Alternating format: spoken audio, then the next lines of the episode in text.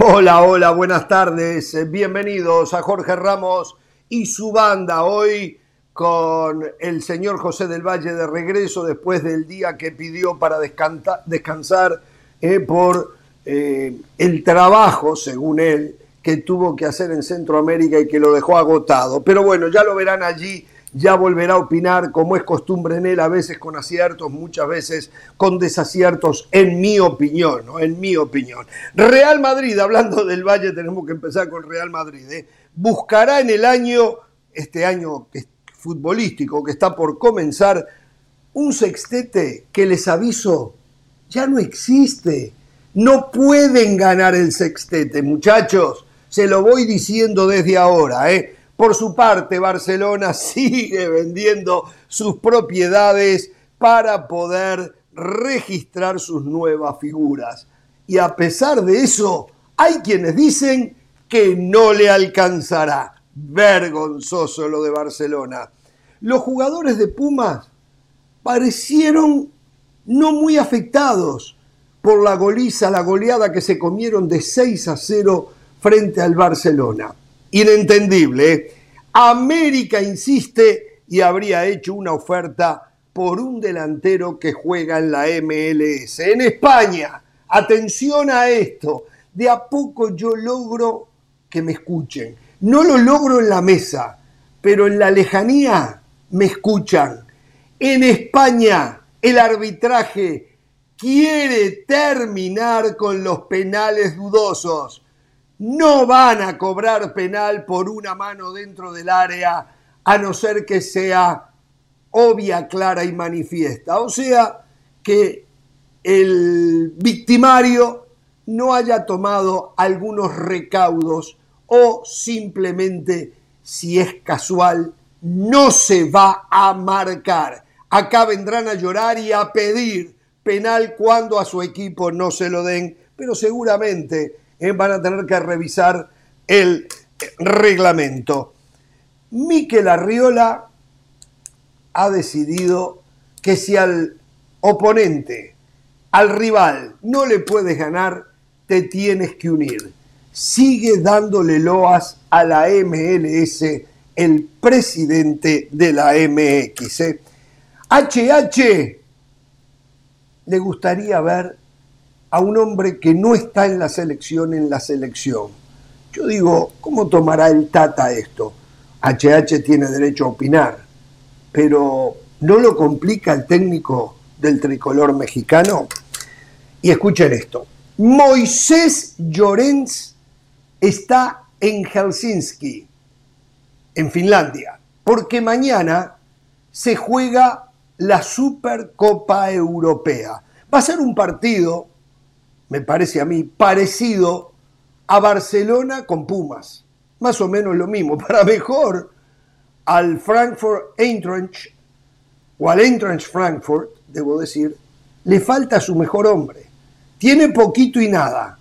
Y lo mejor que tiene le falta porque se lo está vendiendo a la Juventus. Bueno, allí está Moisés Llorens cubriendo al Real Madrid. Esto, esto era impensado, esto era impensado hasta hace ayer que él nos dijo que iba para, para Helsinki, ¿no?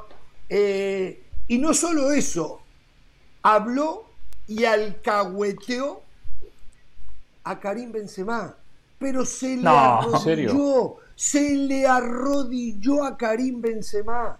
En un rato, en un rato Moisés Llorens desde Helsinki va a estar aquí con nosotros. ¿eh? Y hay muchas otras cosas, muchísimo más para compartir. Junto a la banda, hoy falta el perfume de mujer, la voz femenina, la que hace la diferencia, la opinión más inteligente. Hoy el programa es muy mm. machista, ¿eh? a mí esto ya no me gusta, ¿eh? se los digo desde ahora. ¿eh? Pero bueno, la señora mm. tiene derecho también a descansar. ¿eh? ¿Cómo le va Pereira? ¿Cómo está usted? Muy bien, Ramos, muy bien. Cuando hablo de Helsinki me recuerdo la eh, casa de papel. Algunos entenderán, ah. otros no entenderán absolutamente nada. A ver, eh, que Moisés se parece a Helsinki, ¿eh? André lo entendió, José, no, José, no sé. yo también, yo la vi, yo la vi. Yo ah, usted lo entendió. Ah, no sí, he visto la última. Enseguida me vino, Yo no pierdo tiempo en esas pelotudes, en esas cosas no pierdo mucho tiempo, pero bueno, esa la vi. Sí, yo a veces me entretengo, yo me entretengo de vez en cuando, sí, si no es solo fútbol, fútbol y fútbol, muchachos, o sea, por favor. Eh. Bueno. Hay 10, yo pregunto, y quiero ponerlo como tema, porque ayer lo mencionó Lionel Scaloni, hay 10 selecciones de las 32 que van a estar disputando la próxima Copa del Mundo que tienen con qué para ganar el Mundial. Hay 10 selecciones que podemos mencionar dentro de las candidatas a ganar el Mundial. Hoy lo analizamos aquí en la banda, hoy lo analizamos. ¿eh? Yo sí tengo 10, ¿eh? Yo sí tengo 10, ¿eh? ah, no, yo puedo tener 32. Yo puedo tener 32 también. ¿eh? Pero yo 10 con argumentos, con argumentos que pueden ganar. Soy serio, escúcheme. dice que tiene 10. Escúcheme. Sí, tengo 10. Interpreté las 10 que pueden ganar el mundial. Según lo que dice Scaloni, comparto con él, comparto con él. Algunas tienen una chance muy pequeña, ¿eh? pero le doy alguna posibilidad. Eh, hoy se conoce el primer semifinalista de la Copa Libertadores de América. Si no hablo de Libertadores, no habla nadie en este programa. Flamengo Corinthians, revancha. Flamengo ganó 2 a 0 en Sao Paulo, diría con una gran ventaja, un favorito a estar en la final de la Copa Libertadores. Eh. ¿Quién le puede ganar a Flamengo? Eh, Palmeiras, Palmeiras, en la final le podría ganar a, Flamengo. No, veo que Vélez o Talleres. Podría haber tenido una ventaja Palmeiras, que tiene un uruguayo en Piquerés. Pero el otro tiene otro uruguayo mejor. Tiene a Berrascaeta. Entonces, Seguro, claro.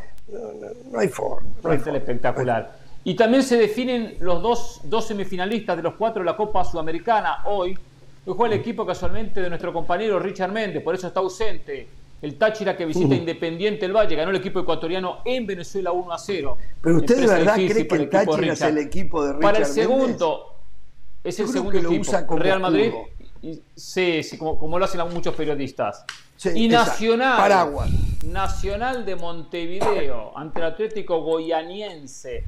¿Sabe que perdió en Montevideo 1 a 0? No sé por qué tengo sensaciones que Nacional lo da vuelta. Que Nacional lo da vuelta en Brasil y que se mete en la próxima ronda. ¿eh? y si no lo da vuelta es horrible y es espantoso. ¿eh? Porque ¿Tribunero? Goianiense está bajando ¿Quién tribunero? Usted, tribunero con Jorge Ramos, porque Suárez ahora juega Nacional, ah, sí. Tengo el no, no, no, no. Estoy de acuerdo con José. Estoy de acuerdo con José. Mire, yo no, lo, yo no lo digo por Ramos no lo digo por Ramos, primero porque Ramos no le va a Nacional. a ver, le llegó el tema del aumento, Pereira, le llegó el tema del aumento, ¿no? Ya está arreglado eso, ¿no? Perdón, sí, Hernán, sí, sí, sí, falta su firmita, Ramos. No, me había olvidado Jorge Ramos dijo aquí en este programa, ahora que Suárez está en Nacional, yo quiero que Nacional gane. Lo dijo Jorge Ramos aquí. Sí, por Suárez. Está bien, perfecto, lo repito, perfecto. ¿eh? Y pero, lo repito, pero no le voy a decir ¿eh? una cosa. Hablando de eso, voy a desenmascarar al Real Madrid, ¿eh? Hace muchos años. Cómo mienten y cómo le mienten a los clientes en un ratito. Sí, siga Pereira. Siga Pereira. Eh, primero, hace muchos años yo estuve en Goiás, donde juega el Goiás, que es el grande de ese sector de. de sería la parte media, la mitad de Brasil, la parte, la parte oeste, sobre el centro de Brasil. El Atlético Goianiense es mucho menos, es mucho menos y vi el partido de ida. Quería ver el debut de, Suárez y lo vi. Vi el partido de ida. El equipo brasileño me dejó una muy pobre imagen. Ahora todos pensamos que si ganó en Uruguay, en Brasil tendría que ser un trámite. Me baso de aspectos futbolísticos, señor Agulla y señor del Valle. No para quedar bien con Ramos. No tengo que ser el de Ramos. fui el primero en decir en este programa. ¿A quién se le Fui el primero en decir que la Liga Uruguaya es un torneo de barrio. Es un torneo de barrio la Liga no, ya no lo repita más. José, ya no lo repita más, eh. Porque esa liga de barrio, ese torneo de barrio, alimenta de calidad a las mejores ligas del mundo, ¿eh? Ese torneo de barrio, sí, ¿eh? Sí, está bien, alimenta. A lavarse la boquita, no deja de ser un torneo de ¿eh? barrio. Una cosa no quita la otra. Jabón y Una cepillo no de alambre para esa boquita, ¿eh? Una cosa no quita el otro. Pero bueno, acá hablar, decía algo de Y arriba lo alimentamos también, ¿eh? Arriba lo alimentamos Sí, por supuesto que sí. Por supuesto que sí pero, pero tienen que ir al River para llegar a, la vidriera del fútbol. Hablando de River, otro gol de Enzo Fernández en el día de hoy. Es un volante, un volante estilo eh, Valverde. Y está haciendo goles como loco en Benfica, ¿eh? Lleva como tres goles. Ahora vamos a decir que es mejor que Valverde. Ahora vamos a decir que mejor. Valverde la rompió, me dicen, en esta pretemporada. Yo no el jugador que, mejor anduvo en la pretemporada. Estilo Valverde. para que la gente lo identifique del puesto. Y, encima, y encima por eso Jorge, como la rompió, lo tuvimos aquí en Jorge Ramos y su banda de manera exclusiva, uno a uno. Gran trabajo de Carolina, ¿eh? Ahora, tuvimos que, tuvimos que saltar. Pero ya Moisés lo alcanzó. ¿eh? Ya Moisés lo alcanzó. Moisés, no, Moisés me lo ha empató siempre me ha superado. No, no, no, Hoy tuvo a Benzema, tuvo a Benzema. Hoy anda Benzema aquí en Jorge Ramos y su banda con el señor Moisés Llorens. ¿eh? Impensado, impensado, impensado que Moisés Llorens, el que se burla todos los días del Real Madrid, el que habla de robos, el que... Sí, está con el Real Madrid en Helsinki. ¿No le parece raro? ¿Está usted molesto del Valle porque Moisés no tuvo la cortesía de decir doy un paso al costado que venga del Valle a hacer el trabajo de cobertura? No, no, molesto no. Moisés es un profesional, Jorge. Eh, estoy molesto con la empresa. Me parece que el aficionado del Real Madrid hoy está molesto con ESPN porque, a ver, el tipo que todas las tardes viene a decir aquí que el Real Madrid roba, que el Real Madrid gana por los árbitros, que el Real Madrid arregla todo. Está cubriendo el Real Madrid, pero me imagino que Moisés Llorens tiene lo que siempre dice que tiene y se lo va a decir en la cara a los futbolistas del Real Madrid. Se lo va a decir en la cara a los Los futbolistas no tienen nada que ver, ¿eh? Los futbolistas no tienen nada que ver en esto, ¿eh? Sí. A usted le tocó cubrir Guatemala y lo que hace Guatemala es hablar mal, que no tiene opciones de ir a la Copa del Mundo, cero posibilidades. Y, la empresa le dio la, se lo dije. oportunidad de entrevistar a Atena. pero se lo, dije a Atena, ¿eh? a ¿eh? usted le consta. Sí. Lo dijo, lo dijo, lo dijo. Sí, lo dijo. Lo, dije a Atena. Yo se lo, dije, yo se lo dije. Yo se lo dije, por eso estoy seguro que Moisés también lo va a hacer. ¿Usted está seguro que usted nació en Guatemala, que no nació en Uruguay? ¿Usted está 100% seguro? No sé, de Guatemala no, conocía nací nada. En ¿eh? Guatemala, Nací en Guatemala, eh, orgullosamente guatemalteco, pero claro, por mi personalidad, perfectamente podría ser argentino, perfectamente podría ser uruguayo. Yo voy al frente, voy al frente. Eh, quiero agradecerle a la gente, Jorge, que ayer estuvo muy cerca de, Pereira, de cancelar. Ramos. Dígalo, Abuya, dígalo. Ayer. Y suyo también. 2-0. Ayer, 2-0. Estuvo, ayer estuvo muy cerca de cancelar la suscripción a ESPN Plus. Ponen Jorge Ramos y su banda los lunes y no me vieron. De inmediato me empezaron a escribir, José, tengo que cancelar mi suscripción y les dije, no, no, no, tranquilos, mañana estoy de regreso y aquí estoy. Dos cosas muy breves. Hoy quiero hablar, hoy quiero hablar de ídolos que se me cayeron, porque yo al futbolista argentino, al técnico argentino, lo tengo en un pedestal. No nada más por su conocimiento, sino por la gallardía y el carácter que demuestra a la hora de declarar. Lo que escuché de un entrenador argentino, lo que escuché de un futbolista argentino, es para agarrarse la cabeza, es para criticarlo, es para bajar la persiana y todos nos deberíamos de levantar hoy en Jorge Ramos y su banda en señal de protesta porque no podemos fomentar la mediocridad. Por favor, basta de discursos mediocres. Hoy lo tenemos que señalar aquí en Jorge Ramos y su banda. Bien, antes de saludar al señor em, Andrés Agulla, yo creí, yo creí, yo quiero felicitar a Pereira. Pereira, como yo, defendemos la Copa Libertadores de América y él salió. Yo creí que hoy, en el saludo, el señor José del Valle iba a decir, se está jugando la Champions League y darnos, hmm. no sé, un repaso de lo que está pasando en la Champions League. Cero, cero, cero. Ese es, el tipo ¿eh? de periodismo que hace José del Valle. ¿Eh? Ah, habló más Pereira de la defiende la Champions Habló más Pereira con el gol de, de, Fernández. No, exacto, nada, menos 10 lo de Champions League con Del Valle. Es increíble. ¿Cómo le va, Agulla? ¿Cómo está usted? Bien, ¿qué tal? ¿Cómo les va? Eh, cuenta regresiva para que arranque la liga este fin de semana. El, drama, el minuto a minuto de Barcelona que se debate entre que por un lado inscribe a los jugadores y por el otro lado y por el otro lado sigue pensando en Bernardo Silva. Los casos que ayer hablábamos de, la presión que hay por algunos jugadores por los contratos. Le han hecho una oferta, pero muy a la baja a Sergio Busquets para que, para que baje su salario. Eh, faltan días para que arranque la liga y el Barcelona es un torbellino, mientras que el Real Madrid no ha sido noticia el Real Madrid en días. No, se habla del Real Madrid más allá de la final que va a jugar y que tendremos a Benzema. No, ha tenido nada para alimentar noticias en este día. Ha sido todo calmo, natural, normal, tranquilo. No, pero, pero venden humo, ¿eh? Venden humo igual el Real Madrid. Hoy, hoy, hoy veo las primeras planas de los periódicos en España y fundamentalmente el Madrid. El Madrid buscará el sextete para convertirse en el equipo con mayor cantidad de títulos en el mundo. Llegar a 100. No, no, no, no. Hay cosas que no se pueden. ¿Cómo les pueden.? Después se creen que es verdad y cómo uno los convence de que eso no es verdad. A ver, ¿y cuáles serían los seis? A ver. Bueno, empezar mañana ganando la Supercopa, de Europa, que supuestamente va a ser un trámite, eh, sería una debacle si no fuese un trámite, y después ganar los otros cinco títulos. A ver, y ayúdenme, que son la Liga. No, no, no, no, no, no, no, no, no, no, no. La Liga. No. El Madrid dice, el Madrid dice sextete porque ya ganó la Champions, porque ya ganó la Liga. Ahí van dos. Esto es lo del Real Madrid. Después dicen, ganamos la Supercopa de Europa, sería el tercero. Después la Supercopa de España que se juega nuevamente. Después el Mundial de Clubes y ahí, pero ojo, ¿eh? Y la Copa del Rey. Yo solo le digo al Real Madrid que no pueden ganar. la Copa del Rey no la ganó. No se ganó la Copa del Rey.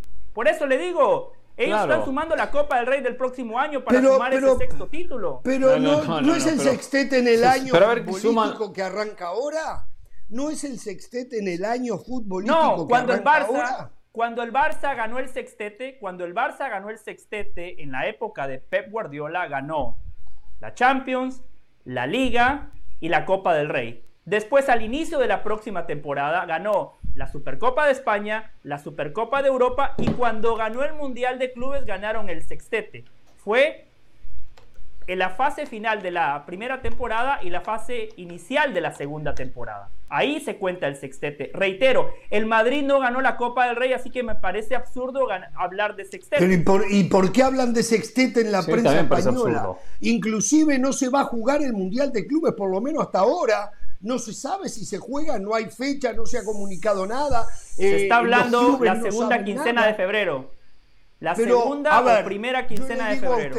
yo le digo a usted que las ligas que ya tuvieron que meter el freno y el parate por el Mundial no tienen programado en su calendario ahora que les metan un Mundial de Clubes. para mí no se va a jugar el Mundial de Clubes. Es un hecho, es imposible pero no, no es imposible. ¿Tienen derecho de televisión vendido? ¿Cómo? Sí, no, es imposible. si, si, convencen a todas las ligas que paren o a las ligas que pero no es que No, no, no, no, no es a todas las ligas. Es nada más la que clasifiquen, yo sé. Una liga. A un equipo de la liga, en este caso de la, de la, Liga Española. Está bien, hay que cambiarle dos partidos al Real Madrid. O un equipo, o, la, la, MLS no hay problema. Con la MLS no hay problema. No.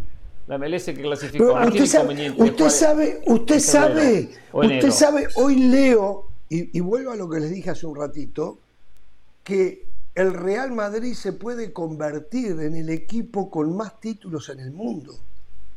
Y no hay nada más alejado de la realidad. Sí, hoy lo leí en uno de los periódicos, ya no me acuerdo ni qué. Pero está, pero está hiper, súper, está a distancias siderales de los equipos que más títulos han ganado en el mundo. Títulos oficiales hablo, ¿eh?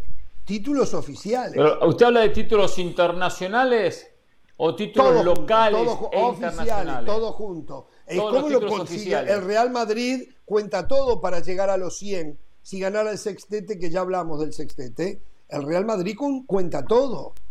Eh, pero, no, no, o sea, y esta es la desinformación que hay y que la gente después se la cree. Le voy, le voy a dar los 10 primeros equipos con más títulos en su historia. El décimo es el Oporto de Portugal, que ha ganado 81 títulos en su trayectoria, 74 en Portugal y siete en el contexto internacional con dos Copas de Europa. El Al Faisali de Jordania eh, ah. ganó 80 títulos en Jordania, dos títulos, dos veces campeón de la Copa de África. El Benfica de Portugal es el octavo, 87 títulos, 84 en Portugal y tres a nivel internacional. El y séptimo, Fernández, por eso. Ah, Barcelona. Barcelona. Eh, por supuesto, después escucharemos a los muchachos ponerle eh, signos de interrogación eh, eh, exactamente y ponerle dudas a esto y a lo otro.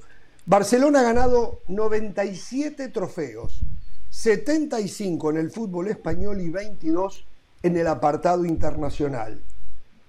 Real Madrid está en el sexto lugar. ¿Eh? ¿Cuántos títulos? 68 menos 5 en el fútbol. No, 98. Perdón, 68 en el fútbol. 68, 98 títulos. 68 en el fútbol español y 25 en el decorado internacional, aunque ellos dicen que son 30. Pero no da 98 la cuenta. No, 68 y 30 da 98. Por eso ellos dicen que ganaron 14 eh, Champions, ¿no? Pero no se las quite, no se las quite si esto, si de un equipo acá se, inventa cada copita de leche. Ellos, ellos armaron el torneo, ellos ¿Cómo Nacional tiene 162 y después fueron a la UEFA y la UEFA les dio, les puso el sello. Sí, tienen razón, la ganaron. No jodas.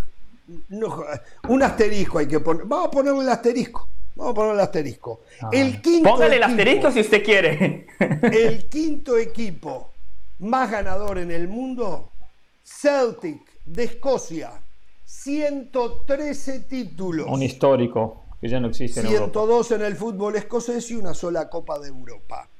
El cuarto, también escocés, el Rangers, con 117 títulos, 116 en el contexto internacional y una recopa en el, en el contexto nacional y una recopa en el 72.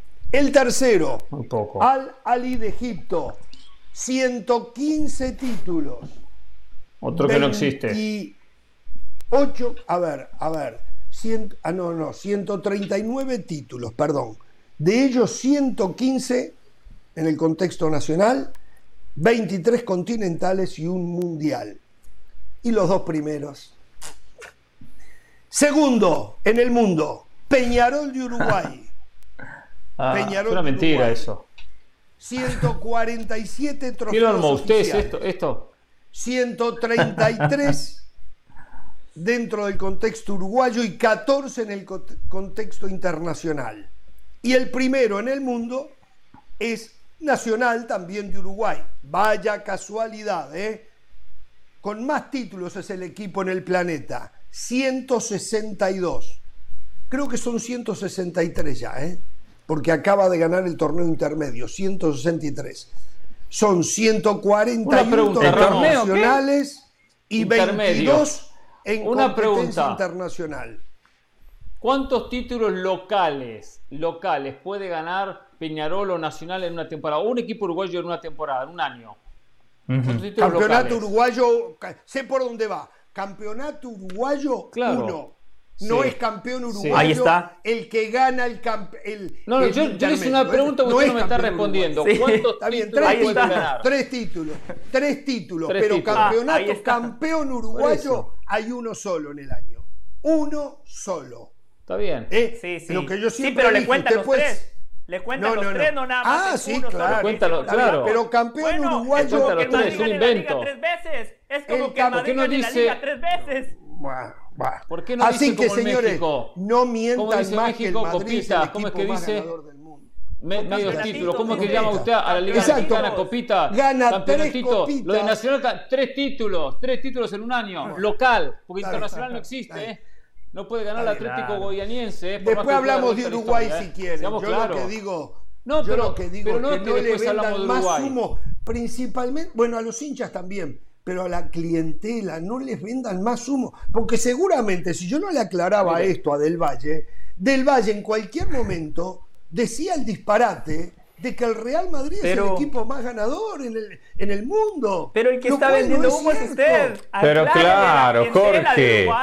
¿Qué, qué, lo que están comprando es humo.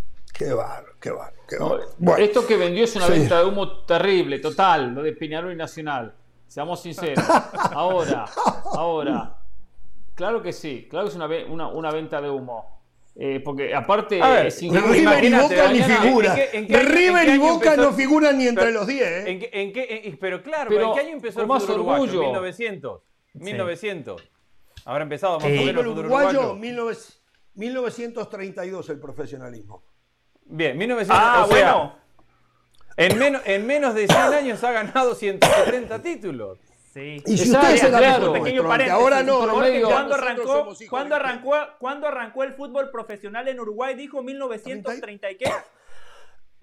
y dos. Perfecto. Aquí en el desglose dice Peñarol, eh, eh, en esta cuenta que hace el señor Jorge Ramos, no, dice Campeonato Uruguayo desde 1900 le cuentan el primero, ¿eh? 1900 el primero, 1901 el segundo, 1905 Bueno, que habían campeonatos uruguayos, había lo ah, que eran amateurs, eran amateurs. Está contando también, perfecto, voy. Está bien. Después dice torneos cortos 14, Supercopa Pero también está contado en el Real Madrid, también está contado. No, no, pero escuche esta, escuche esta, la Copa del Honor, Copa del Honor, Peñarol, campeón 1907, 1909, 1911 1918. Esa es la Copa de Honor. Por favor, Jorge, ¿cuál es la Copa de Honor? ¿Cuál es? El torneo cuadrangular, torneo clasificatorio. O sea, le cuentan ah, todo. O sea, qué bárbaro. No vendan humo, por favor. A ver, terminen con la mentira que el Real Madrid es el equipo más ganador, por favor. Pero bueno, yo tengo. No, no, no. Lo del Real Madrid, lo del sextete es un engaño total.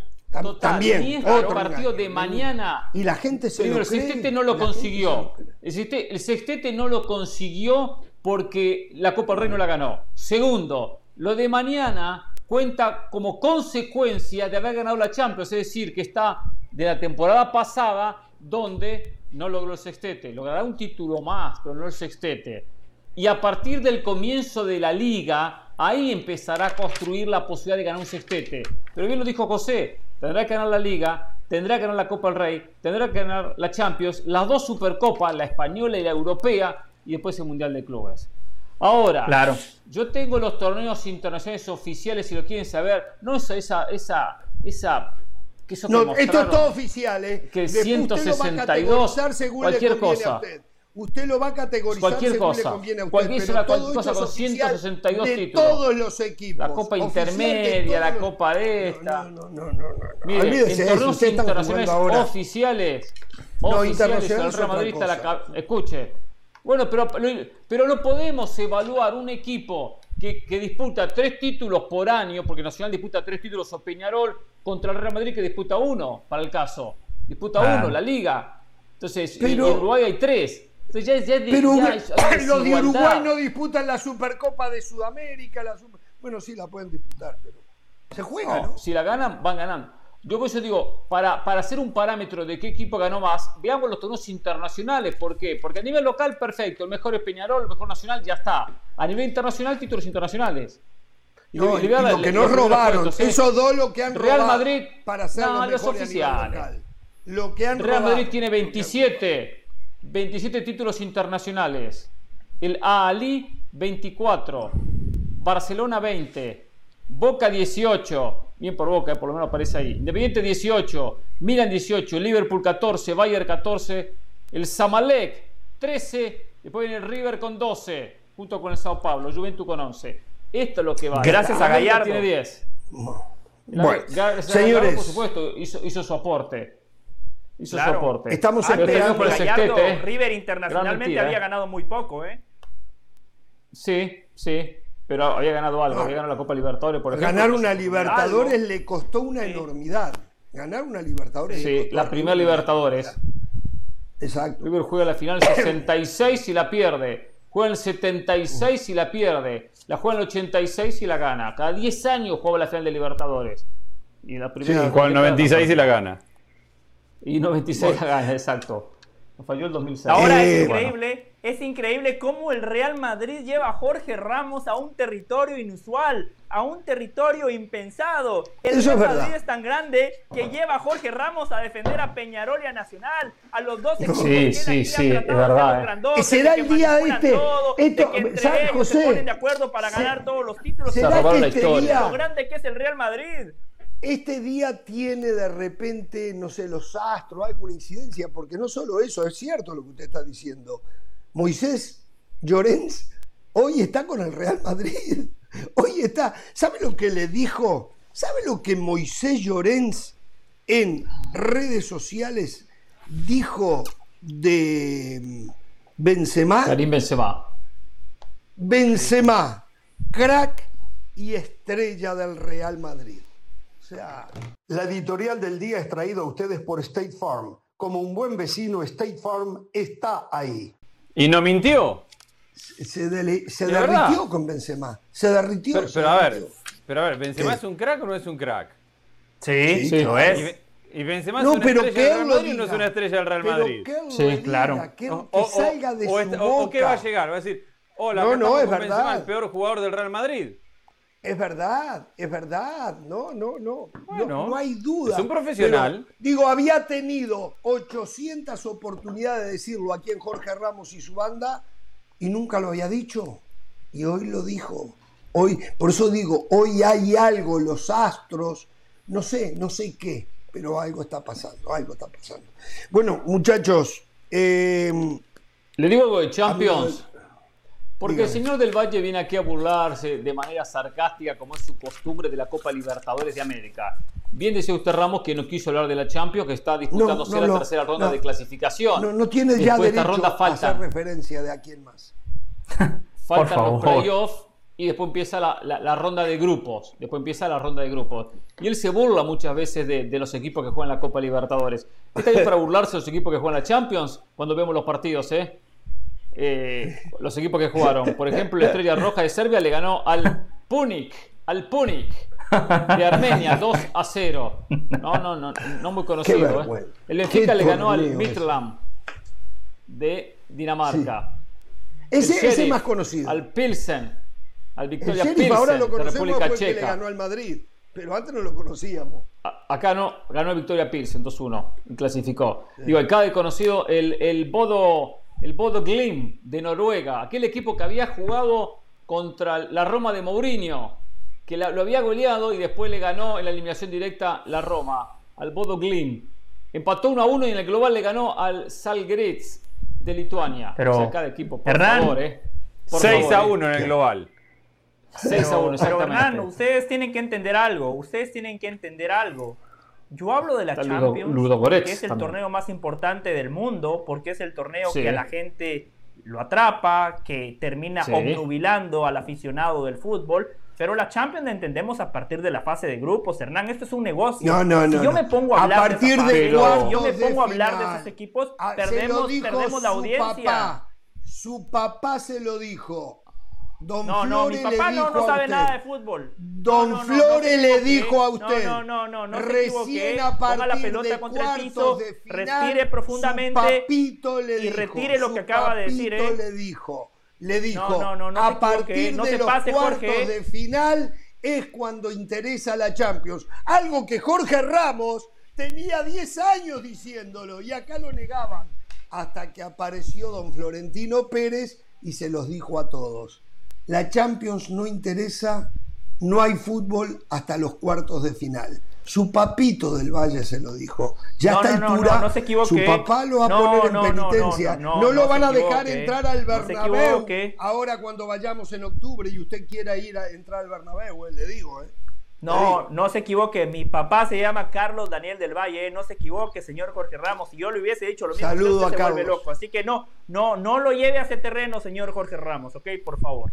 Su papito le dijo, su papito le dijo. bueno, mientras ustedes esperan los cuartos de final de la Champions, que ahí es donde empieza lo bueno y, la verdad, la única competencia que quieren ver, yo les cuento que se están perdiendo un partidazo que Eric Gutiérrez empató al minuto 89. No estaba, no estaba jugando, entró. Bueno, entró al minuto 65, empató el partido al minuto 89. El PSV Eindhoven y el Mónaco están empatando 2 a 2 habían empatado el primer partido 1 a 1 y están en tiempo extra gracias al gol de Eric Gutiérrez el minuto 89. Ustedes se lo perdieron porque esperan a cuartos de final. Los que no esperamos a cuartos de final, vimos el gol de, Eric Gutiérrez. Correcto. Pero yo les cuento. Señores, en este, gracias Andrés, en este programa la Champions normalmente la cobertura la daba José del Valle. Pero como es de los equipos que no tienen chequera, que no, no, no tienen plata, que no compran la felicidad eh, entonces ah, las dejó de lado. Eso es lo que quiere para Hoy un gol de Enzo Fernández, un gol de Eric Gutiérrez y, exacto, nada. No dice nada, exacto. Eh, eso, eso va a si ser son buenos de verdad, lo van a hacer en fase de grupos. si son buenos de verdad, en fase de grupos lo van a ratificar. Eric Gutiérrez, el Guti, entonces la mandó a guardar y tiene vivo a su equipo el PSV Eindhoven frente al Mónaco. Es local el PSV, ¿no? es local, perdía 2 a 1 con el Mónaco. Sí, sí, mete un gol de cabeza, dos cabezazos en el área, él por el segundo palo la, mete cabeceando hacia abajo. Es local, perdía 2 a 1, había empatado 1 a 1 de, visitante en la ida y ahora están en tiempos extras. Muy bien, entonces, bueno, señoras y señores, eh, estamos, nosotros sí, no del Valle, pero el resto estamos arriba. Gracias, Agulla. Eh. Gracias. Usted no espera. Yo, creo, yo creo que, yo creo que al final de cuentas me parece que lo que está persiguiendo José es que le digan, ¿sabes qué, José? No trabajes la primera mitad del año. Total, no hay títulos para contar. Correcto, no podés decir quién es bueno y quién es malo porque nadie ganó un campeonato. Vení para las primeras supercopas que, que, dan un título y después no vuelvas hasta abril-mayo de la semana que viene. Y ahí aparece en, en abril-mayo, este ganó, qué bien que lo hizo, este perdió, hay que echar el técnico. Este ganó, felicitaciones, gran campeón, este perdió, hay que echar el técnico. Está persiguiendo eso, José. Trabajar no, bajo, meses por mes. Bajo ese mismo parámetro, bajo ese mismo parámetro, usted nunca hable de resultados, nada más hable de sensaciones, ah, qué bonito esto y lo otro. Y es muy fácil decir vi el partido cuando nada más vi los highlights. Yo por lo menos no le miento a la gente, ¿eh? Yo no le miento a la gente, no vengo a decir vi un partido y nada más vi un resumen de dos minutos. Yo no vengo aquí a ver Sports Center todas las noches y al otro día hablo como que vi todos los partidos. Tampoco, la gente no tampoco, ¿eh? no sé, se no sé por quién, ¿eh? no sé por quién lo decís, pero yo... ¿eh? pero ¿de quién está hablando usted? ¿Usted está diciendo que Andrés Agulla eso? Acaba de decir que está viendo el PSV, está viendo el PSV, está haciendo el programa Jorge Ramos y su banda en vivo. O sea, ¿cómo puede hacer las dos cosas al mismo tiempo? Es imposible. José. Pereira, ¿por qué no lo dejó en Guatemala? ¿Cuántas veces ha tenido un partido al costado haciendo Jorge Ramos y su banda? Está bien. A ver, pero no puedo decir pero no puedo decir, no puedo decir que vi el partido, no puedo decir que vi el partido, que vi todos los movimientos. Que, y yo dije que vi todos los movimientos. Yo dije que dije, estoy viendo el partido, empató Eric Gutiérrez al minuto 89. Ahí está, es todo lo que te conté, no te mentí. Qué bárbaro, qué bárbaro. Señoras ¿Qué pasó, Ramos? ¿Qué pasó, a las 4 y 31 digo, ¿por qué no lo dejó en Guatemala? Le dábamos para una cobertura diario de Guatemala. Porque digo, ¿Por qué no lo dejó en su lugar, lugar de origen, donde le corresponde? Sí. Porque entramos y salimos como turistas. ¿Entiendes? O sea, no hay nada que, eh, que, José tenga que identifique ¿Usted entra con pasaporte, americano a Guatemala eh, del Valle? ¿Usted entra a Guatemala como americano? Entonces se da cuenta, no había posibilidad que, se quedara muchos días. En Centroamérica, en Centroamérica se compra mucho humo. Ven al extranjero dicen, este sabe. Entonces yo llego con pasaporte estadounidense y me abren más puertas. A mí me abren la puerta del avión y ya llevo mi pasaporte uruguayo acá cuando bajo el Montevideo. Ya voy así, sacando pecho, sacando pecho. No, no, no se puede creer. Bueno, señores, eh, me dieron al minuto lo, cuando viene Moisés Llorenza. A las 4 y 31 me dijeron, a las 4, en 7 minutos viene Moy. O sea, 4 y 38. Son las 4 y 38 horas del este. Moy todavía no aparece. Embelesado, embelesado por los jugadores del Real Madrid, seguramente. Seguramente. Eh, está retrasado. Está retrasado. ¿Puedo? Eh, ¿Quiere que vaya poniendo un tema de manera parcial? Dele, dele. A ver, por fin, Sí, hay problemas de conducción acá, bien. Tome la batuta. Eh, esto lo voy a llevar de esta manera, lo voy a manejar con este orden. Le pido a, los tres que sigamos esta línea. Eh, para analizar si hay 10 selecciones, como dice Scaloni, que pueden ganar el Mundial. Entonces yo voy a mencionar las candidatas, por lo menos voy a empezar con las principales, para ver si están de acuerdo que pueden llegar a ganar el Mundial y a ver a qué número terminamos llegando. Voy a empezar con Francia como uno de los candidatos sin duda porque es el actual campeón del mundo y porque es el candidato de la mayoría. Todos coincidimos en la mesa que Francia es candidato en Mundial de Qatar. El máximo candidato. El máximo candidato Perfecto. es Francia. José Andrés. Sí, sí, sí, coincidimos, claramente. Claro. Perfecto, perfecto. Por lo tanto, no hay ninguna duda, un candidato tenemos por lo menos de los 10. Coloco segundo a Brasil. Coloco a Brasil como segundo candidato porque Brasil, porque es el individual, porque tiene Neymar, porque también dentro de la lista lo, colocamos segundo, por lo tanto, bueno, lo ponemos como candidato. Ramos ya, dice que sí. Sí, sí, sí. Yo también. Perfecto. Estoy totalmente de acuerdo. José también. Perfecto, ya tenemos tres elecciones como candidatas. Voy a poner tercero Alemania. Alemania no, no está pasando por un momento espectacular. Esto creo que lo decía el otro día, no sé si fue José Guagulla, que decían, es raro que Alemania vaya a tener dos mundiales tan malos. El mundial pasado no pasó la ronda de grupos, es difícil que Alemania logre tener otro mundial tan malo. Y Alemania es Alemania, se potencia mentalmente, no tiene, tiene grandes figuras para tener notables mundiales. Y es una selección que siempre hay que tener mucho cuidado, mucho cuidado. Eh, Fue última del grupo en el 18, ¿no? Exacto, exacto. O sea, el mundial pasado fue paupérrimo para Alemania, pero Alemania sabemos su historia, los pergaminos que tiene. Y es pero en la Eurocopa, por ejemplo, no pasó nada. En las no, no pasó nada. Por eso digo, no es una Alemania. Parece que está en un proceso Alemania que necesita más tiempo, pero. Que tiemble. Pero yo sí la pongo entre las candidatas, sí la pongo, le doy una posibilidad menor que a Francia, menor que a Brasil, pero la pongo. A veces los caminos se abren, bla, bla, y se llega, y se llega. Eh, ¿Están de acuerdo?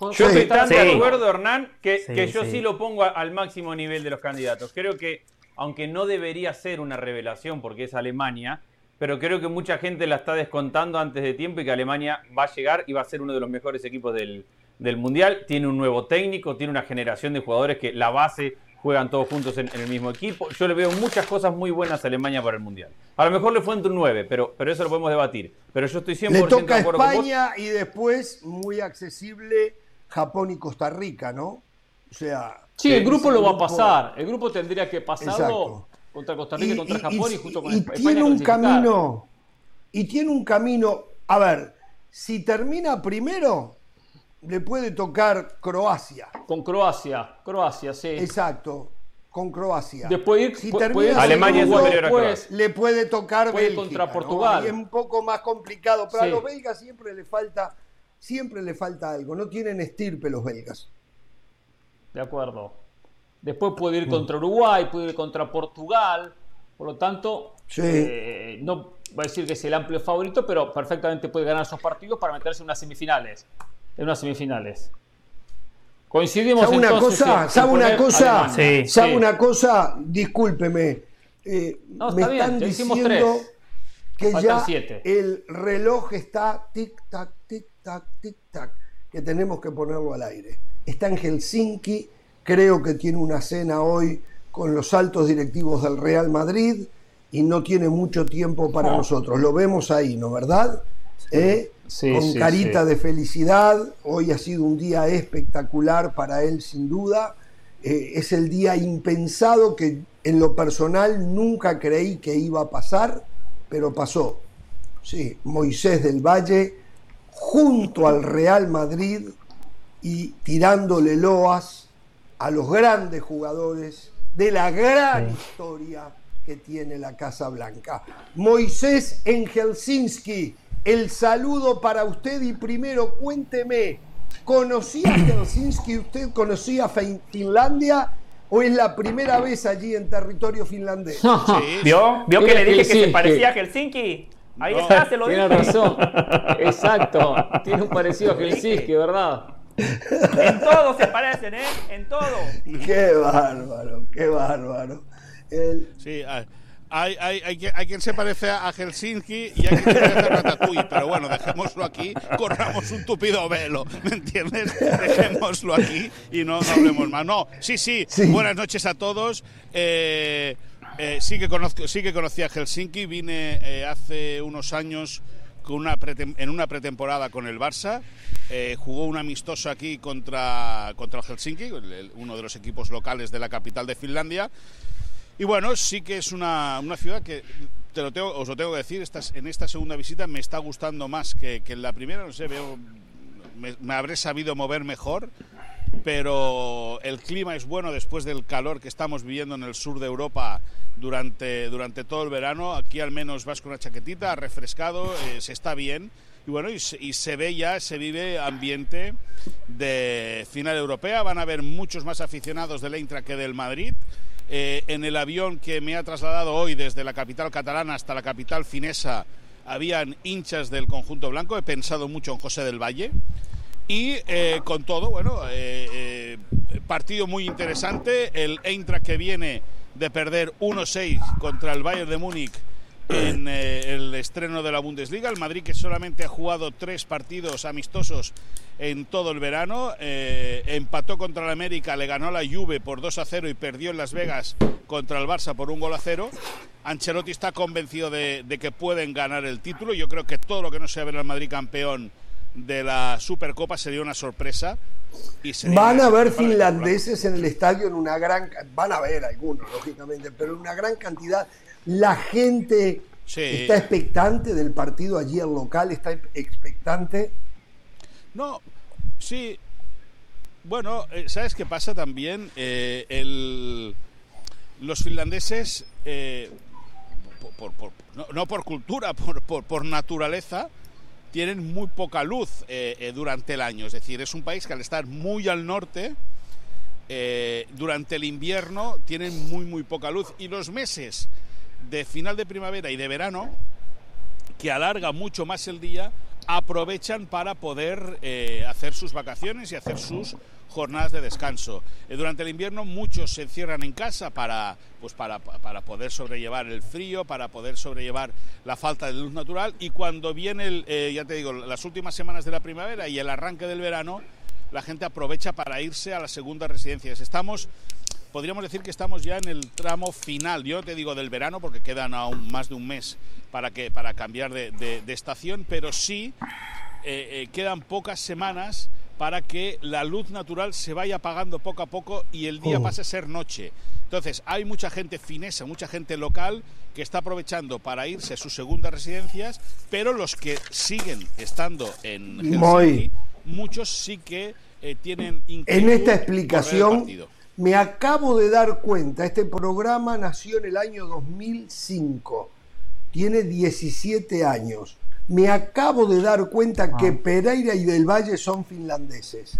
Porque no tienen luz, no tienen luz. Ah. Ahora entiendo esto, ahora entiendo. Después les falta luz, les falta.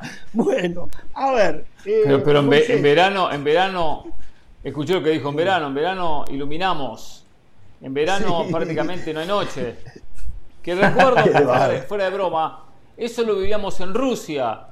En Rusia, en la Copa del Mundo, cuando uno llegaba a trabajar 2, 3 de la mañana, ya comenzaba a amanecer. Era de día. Comenzaba a amanecer. Exacto, a las 3 de la mañana. Era una noche muy, muy pequeña. No se podía ni dormir. Sí, sí. Sí, sí. En cambio, en cambio Pereira, Siempre en invierno, noche hay muy poca luz, es decir, igual a las 3 de la tarde ya es de noche. Claro, Impresionante. Claro, claro. Vamos a lo futbolístico. Hoy lo vi en su salsa. Lo vi allí metido adentro del estadio, adentro de la cancha, codeándose con tal vez el, mejor número 9 del mundo en la actualidad, el candidato a ganar el balón de oro, que usted se lo preguntó, eh, Karim Benzema. Karim Benzema. Eh, usted estaba embelesado, su carita no podía creer que usted estaba enfrente de, de Benzema. No, no, Ni, muchísimo menos. Yo no estaba embelesado. Yo creo que eso, yo creo que soy justo. Es decir, yo creo que es un crack y es un futbolista diferente del Madrid. Y si, si, si el fútbol fuera justo, si el fútbol fuera justo, de los seis balones de oro que tiene Cristiano Ronaldo. Ah, estoy de acuerdo. Lo dije yo acá. Es decir, que ganara Karim Benzema un balón de oro no, no sería, no sería, no tendría que ser noticia. Es decir, Karim Benzema ha hecho a Cristiano mucho mejor, no, no mucho mejor futbolista de lo que es, pero sí que ha ayudado a explotar las virtudes de Cristiano Ronaldo y eso es así, al igual que Xavi e Iniesta ayudaron en su momento a Lionel Messi a coronarse como el mejor futbolista del planeta. Eh, y yo creo que José El Valle, que sin No, no, no, no, no, no, aparte de periodista, ¿eh? Aquí las categorías se respetan, ¿eh? No podemos eh, catalogar a Del Valle de hincha. Por favor, lo mismo que no podemos hablar de 14 Champions del Real Madrid. ¿eh? Acá las por favor, seamos serios y informemos bien, ¿eh? Pero no, pero, pero yo creo, no, pero yo creo, yo creo que aquí tenemos, en este programa tenemos una gran suerte, que es eh, eh, poder expresarnos como siempre desde el respeto, pero, pero nos podemos expresar eh, desde el corazón y, y, desde la pasión. Y José del Valle le tiene pasión de cliente al Real Madrid, yo le tengo pasión de hincha al Barça, pero no somos periodistas. Es más. Cada uno lo, y cada uno lo ejerce como, podemos. Pero déjame que te diga una cosa, Jorge. José, ¿digo alguna mentira si digo que, Cristiano, que Cristiano, que Karim Benzema es el crack y la estrella del Real Madrid? No, no dice ninguna mentira. José, lo dejo para que usted. y eso no es. En vez de. Sí, sí. No, no, una cosa, Jorge. Si eso lo hubiera dicho de Lucas Vázquez, pues entonces sí que eh, un poco, ¿me entiendes? Pero decirlo de Karim Benzema no José, quiero que usted interpele a eh, Moisés Llorens. Usted, como hombre de corazón madridista, Moisés Llorens, barcelonista, él hasta el tuétano eh, que está cubriendo al Real Madrid. Eh, lo quiero dejar a usted en, el, en su dolor, en su angustia y de repente en su envidia por no poder estar en Helsinki. Yo digo, si fuera Danubio y estuviera él allí, yo, yo me moriría de envidia, ¿no? Entonces, lo dejo a usted del Valle. Sí, un abrazo para Moisés. Primero, Moy, es cierto que usted pidió cubrir a un equipo ganador, es cierto que usted dijo, la verdad estoy cansado de la mediocridad que me toca cubrir en Barcelona, yo quiero cubrir al Real Madrid en la Supercopa. Uh, ya lo ataca, sí. Sí, como tú hiciste en la pretemporada, en el partido de Miami y en el partido de Las Vegas, que querías por fin disfrutar de ver jugar al Barça contra el Madrid y resulta, ya te lo dije el otro día, es la mascota de, Joan Laporta, porque siempre que vas a ver un clásico acaba, ganando el Barça. Por lo tanto, eh, yo no, yo no, yo voy donde me manda la compañía, es decir, si me hubiese mandado a cubrir el, el Atlético Sanluqueño Atlético de Madrid, Moisés Llorens hubiese estado cubriendo el Atlético Sanluqueño. No, eso me consta, yo arranqué el programa diciendo que usted era un profesional profesional que usted fue porque la compañía lo mandó. Así que eso, eso me consta, Moisés, eso no, no está en discusión. Segundo, eh, es cierto, usted se lo dijo a Benzema. Una, no, una cosa, una cosa, José, José, una, una cosa, que por cierto, el otro día amigos de los Pumas me llamaron y me dijeron, ahora sentimos lo que sienten los madridistas cuando le golea un equipo grande. Lo mismo que tú, José mismo. no, no, no, eh, lo que le dijo a Benzema, si hubiese tenido a Cristiano Ronaldo, le hubiese dicho lo mismo. O sea, ¿usted ha podido decirle a los futbolistas del Real Madrid todo lo que dice de ellos en las tardes o no? ¿De qué? De, yo, yo, yo, no falto Pero si usted aquí viene a decir los ladrones de Europa, que arreglan todo, que esto y lo otro, ¿cómo no? No, bueno, escúchame. No, no, yo, yo que arreglan, yo que arreglan, yo no he dicho nada. Yo que arreglan no he dicho nada. Yo eso. Eh, para decir robo y arreglan más o menos está. Eh, son parientes. Nosotros ¿eh? en charlas privadas igual mezclamos charlas privadas eh, de, ah. broma con, con, con, cosas en serio. No, no. Yo. bueno, yo creo que el, el, Departamento de Comunicación del Real Madrid creo que ha hecho. le ha abierto de nuevo la puerta a ESPN. Yo creo que esa es una gran noticia Hemos podido hablar con, con, Karim Benzema, mañana vamos a poder hablar con Emilio Butragueño Santos, con el, director de Relaciones Externas del Real Madrid. Muy, muy. si yo en octubre voy al clásico, ¿me dejan entrar al Bernabéu, usted cree? Porque se han enojado conmigo. ¿No? no. Ni me subo al avión. Trabaje por mí, trabaje por mí y haga, trabajo de relaciones públicas y ayúdeme. Quiero ir a ver el nuevo Bernabéu. No, escúchame una cosa. Mandar, mandar a José del Valle y a Ricardo Puig, que es... Ah, pero clásicos intrascendentes, muy, clásicos intrascendentes. sí. No, no, 0-4 es intrascendentes, muy, la liga la liga estaba definida. Los 11 del Madrid para mañana, Moy. Los 11 del Madrid para mañana. No, no, no está. Bueno, los que ganaron la Champions League, que nos lo diga de carrerilla. Por supuesto, con eh, mucho gusto. Courtois en la portería, Carvajal, los centrales Militao y Alaba, por izquierda Mendy, tres mediocampistas, Casemiro, Modric y Cross, Federico Valverde de eh, mediocampista mentiroso por momentos como extremo por derecha y arriba No llame un uruguayo mentiroso, por favor, eh. No llame un uruguayo mentiroso. Pero, pero, eh. pero escúchame, escúchame. Escúchame, ¿y Mbappé? No, no, no, no. bueno, la pregunta es, ¿y todos los refuerzos nos van a poder inscribir o no? Porque el Madrid no fichó a Mbappé, pero no, no tiene pena de... pero no, no, no, no, no, no, pero José, ¿y Mbappé? ¿Mbappé juega o no juega? Venga, va. A vender espejitos que decís vosotros. Eh, a ver, eran ustedes los que vendían espejitos. Eh, Moisés, Moisés, eh, cuéntenos algo del Barcelona. El Barcelona es, de verdad, y esto ya vamos a hablar bien en serio, es una caja de resonancia impresionante como lo es el Madrid, pero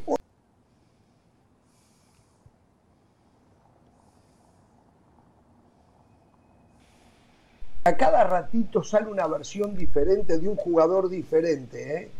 ¿eh? sigan ustedes. Moisés. Ah, ya está. Ah, perfecto. Ya está. Eh, ¿Qué es lo que está pasando? ¿Va, ¿Tienen que ir por la cuarta palanca o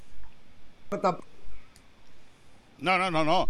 No, no, tienen que ir a cuarta palanca y conseguir dinero en una venta de un jugador o que hayan futbolistas que se, que se rebajen el sueldo. Eh, o el viernes, no sé cuándo se, cierra. Bueno, de aquí, al, sábado, de aquí, al, de, aquí al día 31. Eh, mañana, es miércoles, el jueves el Barça va a tratar de inscribir jugadores en la Liga, jueves y viernes. Y bueno, entonces se puede... Eh,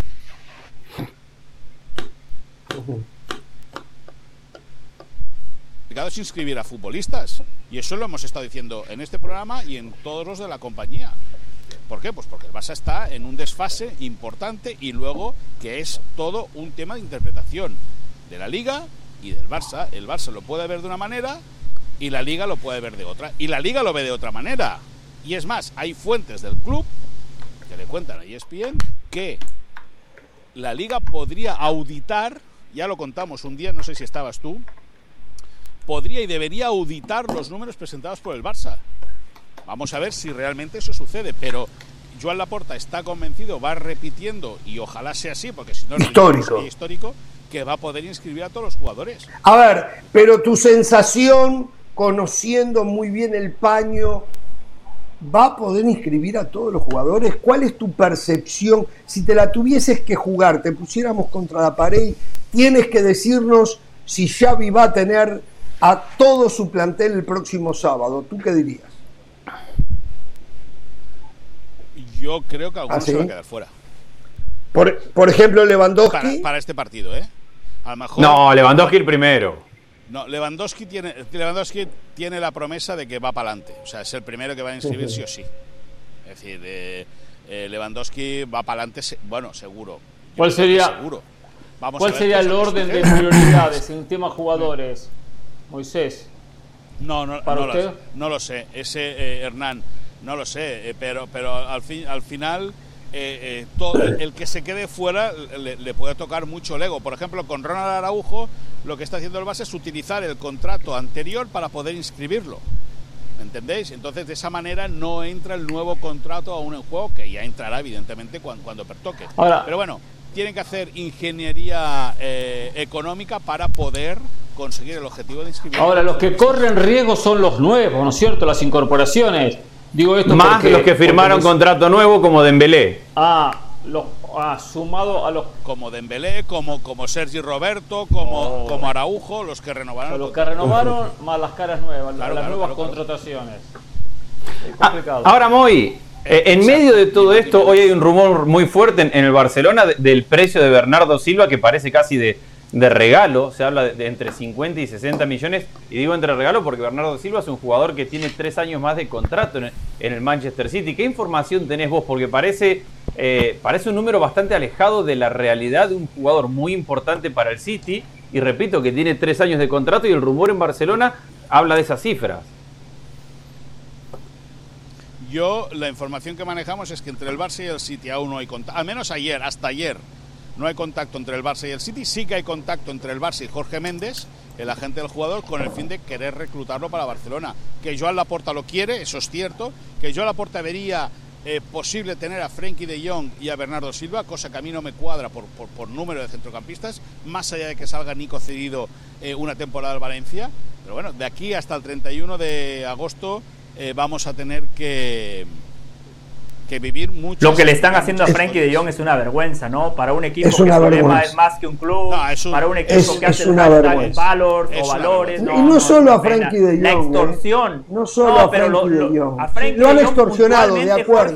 sí, es verdad. Es increíble. Es, increíble. O sea, fíjese el timing, el timing.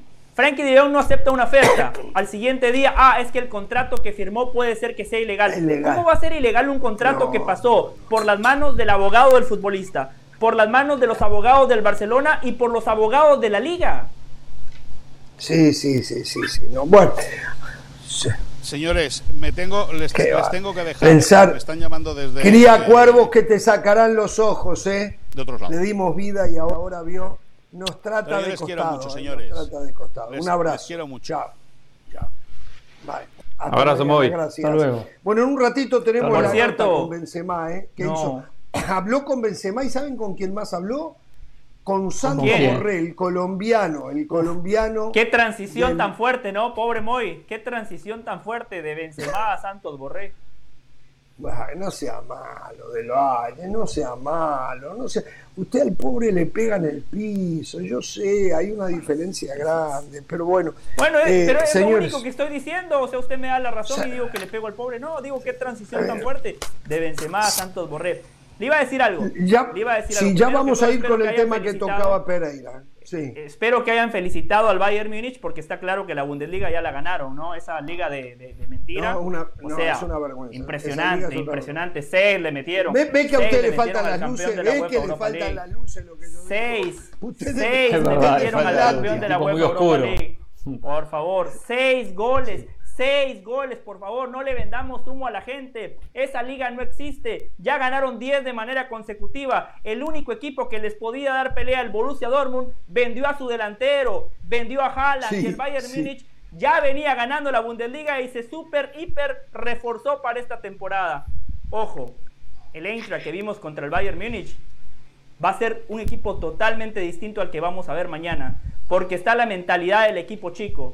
Todos, todos contra el Real Madrid ofrecen su mejor versión. Además es una final. Uh, está abriendo paraguas. El futbolista. No, no, no abro el paraguas. A ver, para mí mi pronóstico es que el Madrid va a ganar. El Madrid es el favorito. Yo lo único que le digo, Jorge, es que no esperen una victoria pabullante, no esperen a un Real Madrid goleador. Ah, yo sí. ojo, la temporada pasada desde el juego, el Real Madrid no nos convenció en cuanto a resultados inobjetable. Ahora habrá que ver si puede mejorar el juego, si puede mantener los resultados contra un equipo que, reitero, no va a regalar absolutamente nada. Aplaudo la coherencia de Carlo Ancelotti. Desde la pretemporada él había dicho, el equipo que va a jugar contra el Eintracht de Frankfurt fue el equipo que jugó la final de la Champions contra el Liverpool. Claramente le respeta la jerarquía y el lugar a muchos futbolistas, puntualmente a Federico Valverde, que de todos podríamos decir es el menos titular, porque ojo, el ingreso de Valverde le cambia un poquito el esquema. Ancelotti siempre juega con un 4-3-3.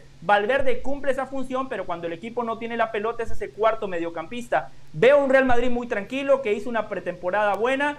Cuando el Madrid juega una final es prácticamente inexpugnable, por eso los veo ganando, pero ojo, no va a ser una papita, porque la gente piensa que el fútbol es transitivo. Ah, si el Bayern le metió 6, el Madrid le debería meter 7. No, el fútbol no es así.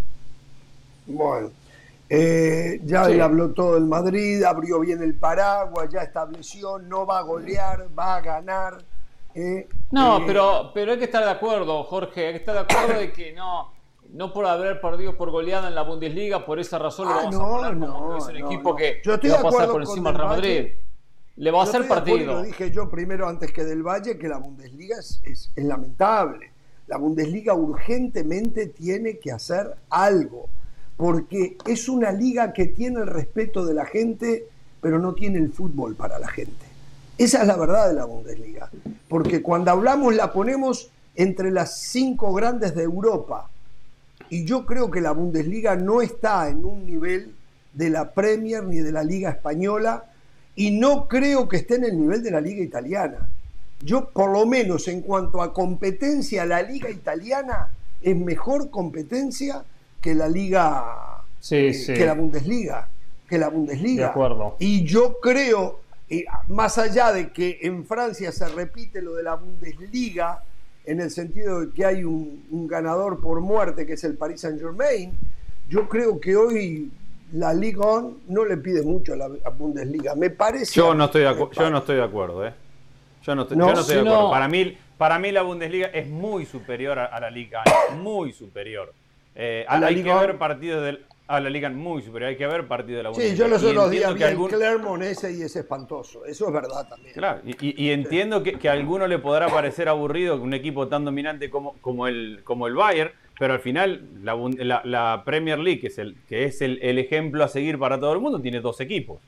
Y, lleva seis años siendo una liga de dos equipos. Entonces, al final de cuentas, tampoco es que si es lo que buscan, la emoción de quién es el campeón, hay dos equipos por un lado y hay un equipo por el otro. Eh, a mí la Bundesliga se me hace una liga atractiva, de partidazos, abierto, de fútbol de ida y vuelta. Ustedes que, se la pasan hablando del fútbol, del espectáculo, del hincha, estadios que revientan de gente, partidos abiertos, muchos goles, ida y vuelta, gente que ataca. El Leverkusen contra el Dortmund el fin de semana fue un espectáculo de, partido. Yo no estoy de acuerdo con, con la apreciación que ustedes tienen de la Bundesliga. Para mí, es una, es una gran liga que sí está siendo dominada por el Bayern, como fue dominado Italia por nueve años por, por, la, por la Juventus, como está siendo dominado.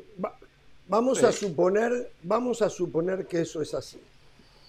¿Qué otro equipo alemán eh, figura en el concierto europeo? Porque el Dortmund se ha caído. ¿Qué otro equipo alemán figura en el concierto europeo? Y yo creo que viene en crecimiento y que va a aparecer cada vez más el RB Leipzig. Eh, el RB Leipzig es un proyecto nuevo que tiene unos pocos años, que logró su primer título en la última temporada, que es la, que es la Está Y, que no va a ganar la Champions. No va a ganar hoy, la Champions. Hoy, hoy si, esa es la pregunta, no, no va a ganar la Champions. Hoy firmó a Timo Warner y está armando un, gran equipo. ¿Qué negocio? Y, tiene a un Cucu del año pasado, que, es de los mejores delanteros que hay en, la Bundesliga y que ha logrado firmar la extensión de contrato y que se esperaba que pudiera salir en, esta temporada. Eh, pero al final de cuentas podrán decir lo que podrán decir, pero ahí está, el Eintracht de Frankfurt ganó la Europa League y eliminó al Barcelona. Y hoy es un mal equipo, fue goleado por el Bayern y va a jugar mañana la final contra el Real Madrid. Seguramente el Real Madrid la va a ganar, estamos de acuerdo. Pero el Eintracht de Frankfurt, de la liga que están criticando tanto, ganó la, Europa League hace, un par de meses, eliminando a equipos grandes en el camino. Bueno, terminamos lo, que pasa liga, quería terminar con lo de Barcelona, pero sí, José. No, no, no. A ver, eh, lo que pasa que mi crítica puntual es que se vuelve una liga totalmente predecible. Uno de los matices que tiene el fútbol es no saber quién va a ganar. Cuando año por año siempre hay un equipo que la termina ganando, pierde pierde un poquito de interés. Y sí, buenos partidos hay en todas las ligas. En todas las ligas. Usted agarra una liga puntual y siempre va a encontrar un partidazo. Lo que pasa que en todas las ligas, nosotros que cubrimos tantas ligas, generalmente terminamos viendo a esos equipos grandes. Y yo me siento a ver al Bayern Munich sabiendo que va a ganar. Sí, podrá empatar o perder de vez en cuando, sí, pero en líneas generales va a ganar. Como te sentás a ver al Real Madrid, al Barcelona, al Manchester City, al Liverpool y van a ganar. Cada fin de semana. pero hay una diferencia hay una diferencia, por lo menos en España podríamos decir, bueno, apareció un Atlético de Madrid que ganó una liga, en Inglaterra te apareció un Leicester y está el Chelsea, más allá de Liverpool y el Manchester City, está el un Newcastle Manchester United. El Newcastle, todavía no. En cambio, en la Bundesliga, está, estamos al Bayern Múnich y no hay más, no hay más. O sea, la referencia era el Borussia Dortmund y salió de su delantero. El Bayern Múnich llevó a Mané, a Gravenberg, a Marsawi, a Delit. Entonces, así es, es difícil, es complicado. Sí, el tema de la Bundesliga, yo de repente, eh, es verdad lo de los estadios llenos, yo no miro mucho, pero cuando, de vez en cuando uno, uno juega algún partido por aquí o por allá. Es verdad que de repente eh, el ambiente es muy bueno y los partidos, bien coincido con José, hay partidos buenos en todos lados. Eh. En el Brasileirao hay partidos muy buenos, en el Campeonato Argentino hay partidos muy buenos y partidos muy malos, en todos lados. En la Liga MX, en la propia MLS, emotivos, con goles o con equipos que algunos defienden, otros atacan. O sea, en, en toda liga encontramos todo tipo de fútbol pero sí donde lo que le falta a la Bundesliga es el ingrediente de darle lucha al Bayern Múnich. Es verdad, eso es lo que pasa. El Dortmund siempre está cerca, pero nunca le alcanza. Nunca le alcanza. El Leverkusen ya se acerca, pero no termina nunca de tampoco dar, dar, un paso y consolidarse. Por ahí es donde queda esa deuda pendiente. El Madrid ganó la última liga, pero le cuesta ganar liga. Si, si no la gana el Madrid, la gana Barcelona o el Atlético de Madrid, que siempre está.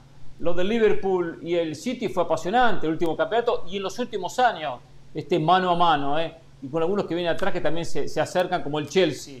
O el Chelsea no, ganó la Premier. Las, las últimas cinco temporadas la ganaron los dos. en las últimas cinco temporadas, apasionante pelea entre los dos de acuerdo. Y además, cuatro del City. cuatro del City. claro, eh, juegan un fútbol apasionante. Pero el tercero ha terminado a 20 puntos. ¿Qué, me están diciendo? De, la mejor liga. de la que todos. Pero voy a lo siguiente. Pero Andrés, pero el Chelsea salió tercero en la última y, había ganado la Champions. O sea, el tercero de la Bundesliga ni, ni compite en Champions. Esa es la diferencia. Un tercero como el Chelsea tiene plantel y genera expectativa porque pudo ser mejor de Europa. O el Tottenham llegó a la final de Champions, aunque después no le alcance para competirle a un Liverpool o a un City. Bueno, pero la a otro nivel, porque no es la Premier League en ingresos, pero ahí tenés a la Intra que mañana bajó la Supercopa porque ganó la Europa League el año pasado y no hacen más que criticar de, lo malo que es. Pero es la Europa League. Sí, pero, ganó Claramente la Europa, League. Claramente la Europa League, no es la Champions. Eh, estamos totalmente de acuerdo, no es la Champions. Y, y yo no digo que la Bundesliga esté al nivel de la Premier League, digo que la crítica me parece desmedida porque si uno analiza liga por liga, todas las ligas tienen ese pero. La Premier League, que es el ejemplo de todas, hace cinco años que es una liga de dos y cuatro la ganó el mismo equipo.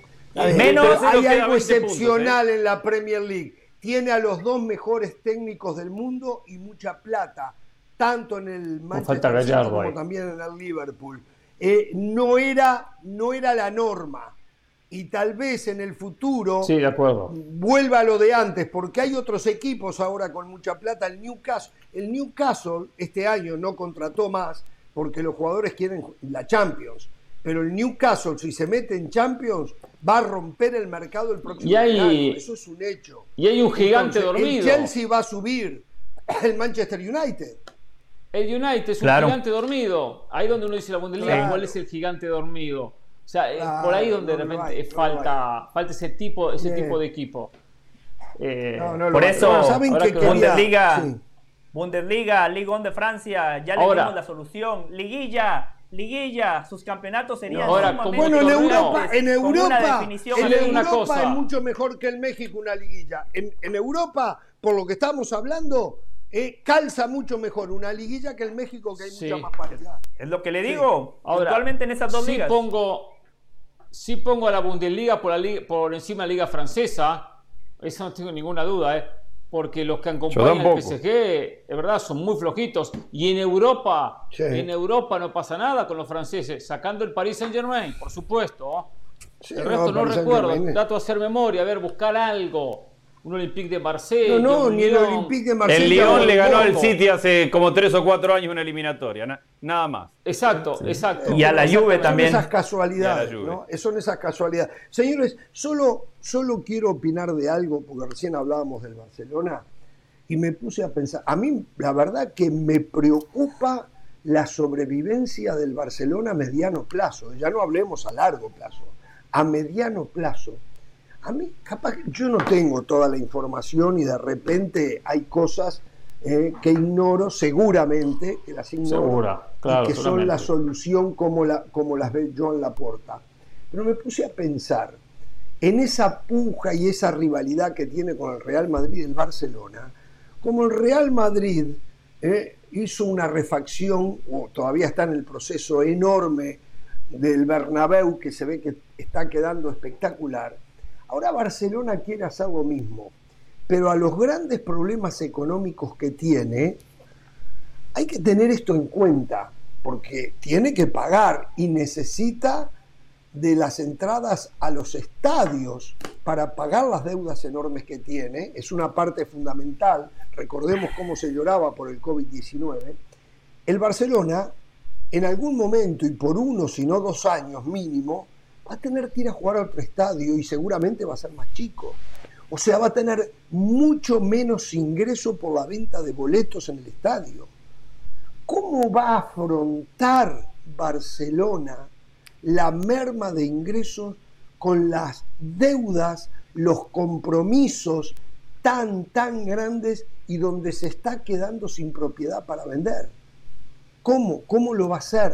La verdad, un equipo con... Eh, no era más fácil, porque acá yo ya lo planteé esto y me dijeron, no, Barcelona está obligado, no puede sobrevivir si no gana, Agulla me lo dijo, Del Valle me lo dijo. Pero señores, hay que vivir la realidad de lo que te toca vivir. No puedes querer vivir como millonario si eres un pordiosero. Y hoy Barcelona a no ser que hayan cosas que no entiendo, está más cerca de ser por diosero y de ser millonario. Y a eso le va a agregar iniciar una refacción del el Camp Nou, moverse, mudarse a un estadio más pequeño que le va a reducir el ingreso de boletaje. La verdad, yo sigo sin entender nada, ¿eh? Nada, nada, nada.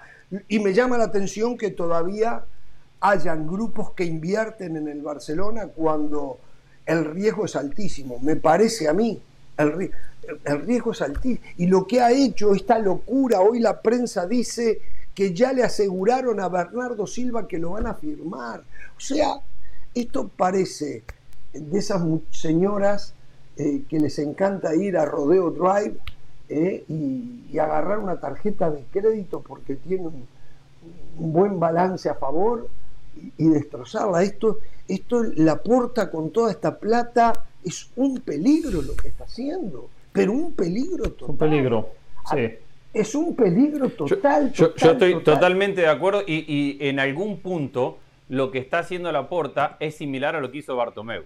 Eh, yo sí, creo que el Barcelona, yo sí creo que el Barcelona necesita competir, porque al final de cuentas, invertir dinero o gastar dinero para competir mejor y generar esta ilusión que tiene hoy el Barcelona le significa tener más ingresos. Eh, creo que ingresó cerca de 3, 4 millones, 4 millones de euros por la ilusión del Gamper el fin de semana, más 500 mil eh, euros solamente en la tienda porque es un equipo que genera ilusión y los equipos que compiten y que generan ilusión venden más y generan más ingresos.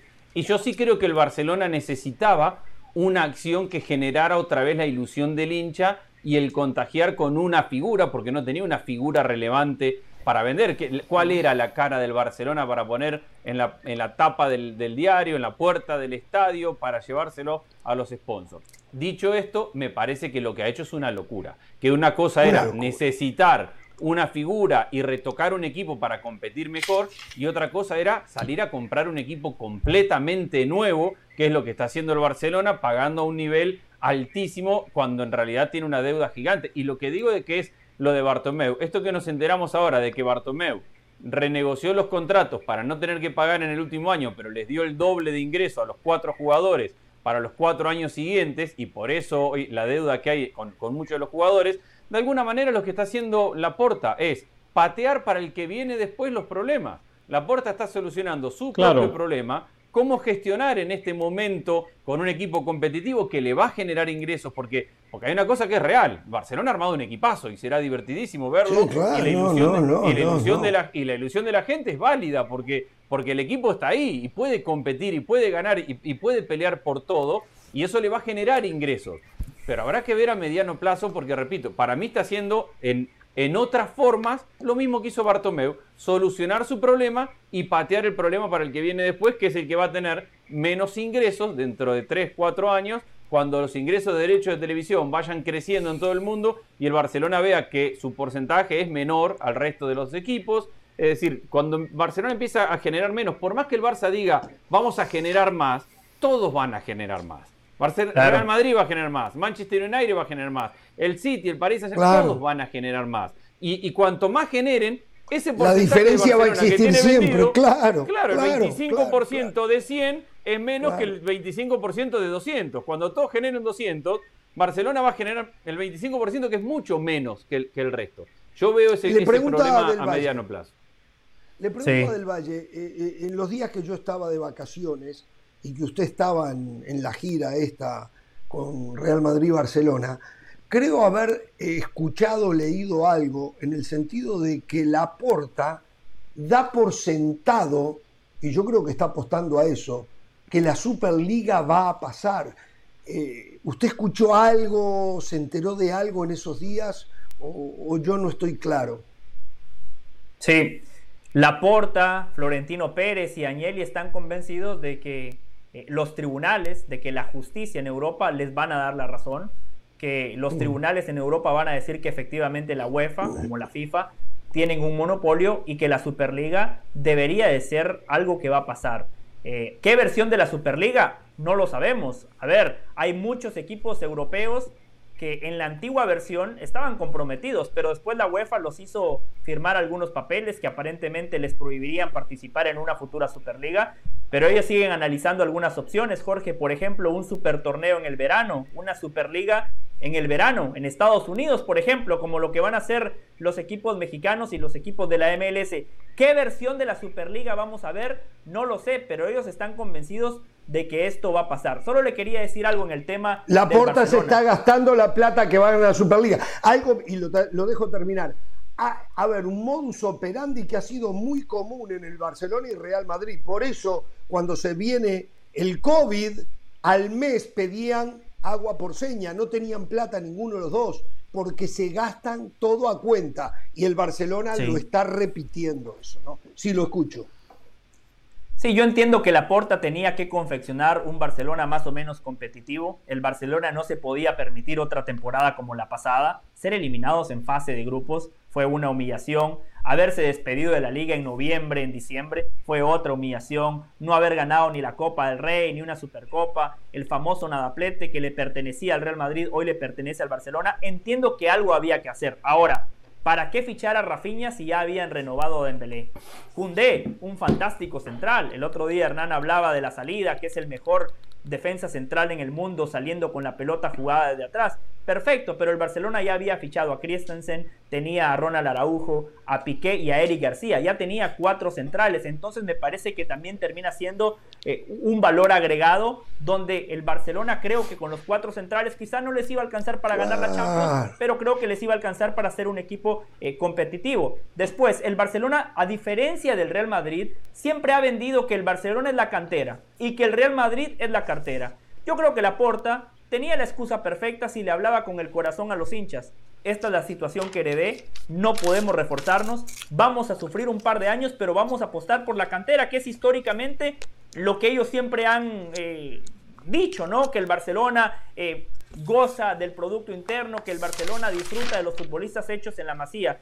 Llevaron a Kessie y ahora Nico González va al Valencia. Yo creo que si usted le pregunta a un hincha del Barcelona, no los clientes como usted los denomina, los hinchas del Barcelona en Barcelona, y, les, exactamente, y usted les pregunta, ¿hay mucha diferencia entre sí y Nico González entendiendo que cumplen funciones distintas? La respuesta es no. Y el hincha del Barcelona preferiría competir con Nico González que con sí por ese sentido de pertenencia, por ese ADN que ellos tanto pregonan. O que no, y después se encontraron Nico era Pjanic.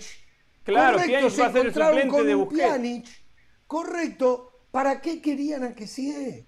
No, no. Lo que pasa que Pjanic, lo que pasa que Pjanic tenía un contrato firmado. Pjanic ya tiene un contrato firmado, a que sí lo fueron a buscar ahora. ya lo este tenían, por eso, por eso, por eso. Pero ¿saben qué? Creyeron que vieron una oportunidad de mercado en que sí, que llegaba gratis y, y nada llega gratis. Eso es mentira. Sí, no tenés que pagar y es mucha la plata, pero que no es gratis. No es verdad que es gratis. Te estás comprometiendo a millones y millones y millones y millones de euros de pagarle a un jugador para el primer equipo. Claro. La, verdad, la verdad que... que comúnmente se le paga más. Del promedio se le paga más de salario cuando llega gratis. Se lo recompensa de esa manera con un salario mayor. Rudiger eh, al Real Madrid le va a costar un dineral. Un dineral. En el tema del estadio de jugar en Montjuic, uno piensa que jugaría en Montjuic, que jugaría ahí. El, estadio que era el estadio olímpico que el español utilizó como, como, su estadio ante mucho tiempo. Tiene un 30% menos de capacidad, 60.000 espectadores contra los más de 90.000 que tiene el Camp Nou. Eh, y menos atractivo para el turista. Claro, exacto, exacto. Otro tema importante, cuando uno tiene un plantel, yo entiendo que hay jugadores que por diferentes razones no han andado, eh, física, futbolística, Suntiti, Lenglet, por mencionar algunos, ¿no? Brightway. Cuando uno empieza a traer y a reforzar el plantel con tantos jugadores, estos futbolistas los termina regalando, regalando. Cuando existe la posibilidad de que los utiliza, juegan de vez en cuando, le da un valor en el mercado. Son suplentes, pero juegan ya cuando son un descarte, el descarte, el tercero o cuarta opción, al fin y al cabo, ese valor de revento, ese valor de por lo menos recuperar algo, lo termina perdiendo. Y no sobra plata en Barcelona. Segundo, el tema de la masa salarial. Está al límite, estuvo límite la temporada pasada. por eso no pudo fichar a, Messi y por eso hasta última hora estuvo cortando clavos con los refuerzos. Este año pasa lo mismo, no puede fichar o está fichando pero no puede inscribirlos porque está con el tope salarial al límite. Lo cual sabemos que por los próximos años esto continúa, porque no va a aumentar su tope salarial y se aumenta, también están aumentando paralelamente los salarios. Entonces no era mejor no, no, no eh, inscribir jugadores. Si había que contratar, de repente contratar uno, contratar dos, lo Lewandowski, mínimo arreglarse con lo que un Lewandowski. está bien. Exacto. Para reacomodar las Y después arreglarse. Potencial al, plantel que tiene. Si tiene a Nico, potenciemos a Nico. Tiene, tiene cantidad de defensas centrales. Cantidad de centrales. Pero bueno, la porta quiere salvarse él. Después el futuro dirá el próximo presidente que lo eh, salva. Egoísmo, eh, egoísmo yo Insisto, y esto demuestra la mala conducción. Agreguémosle a todo esto que en este despilfarro perdió a Messi. O sea, si iba a ser un despilfarro, si iba a ser este despilfarro, no te desprendas del mejor jugador de la historia del equipo.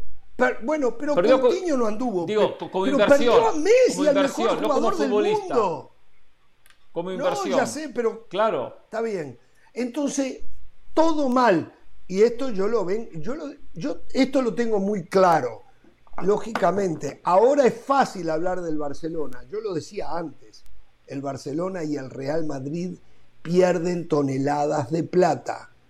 Y entonces se polariza esto y los que defienden al Barcelona te dicen que no, que no, ahora ya se tienen que callar la boquita. Y el Madrid, por supuesto, y José del Valle me ha discutido hasta el último día que no, que no. Y yo digo que del Madrid vamos a saber la realidad el día que ya no esté el señor Florentino Pérez. Pero yo tengo... Yo diría del Madrid. Yo, no creo que llegue al nivel de lo que llegó Barcelona en, deudas, eso sí.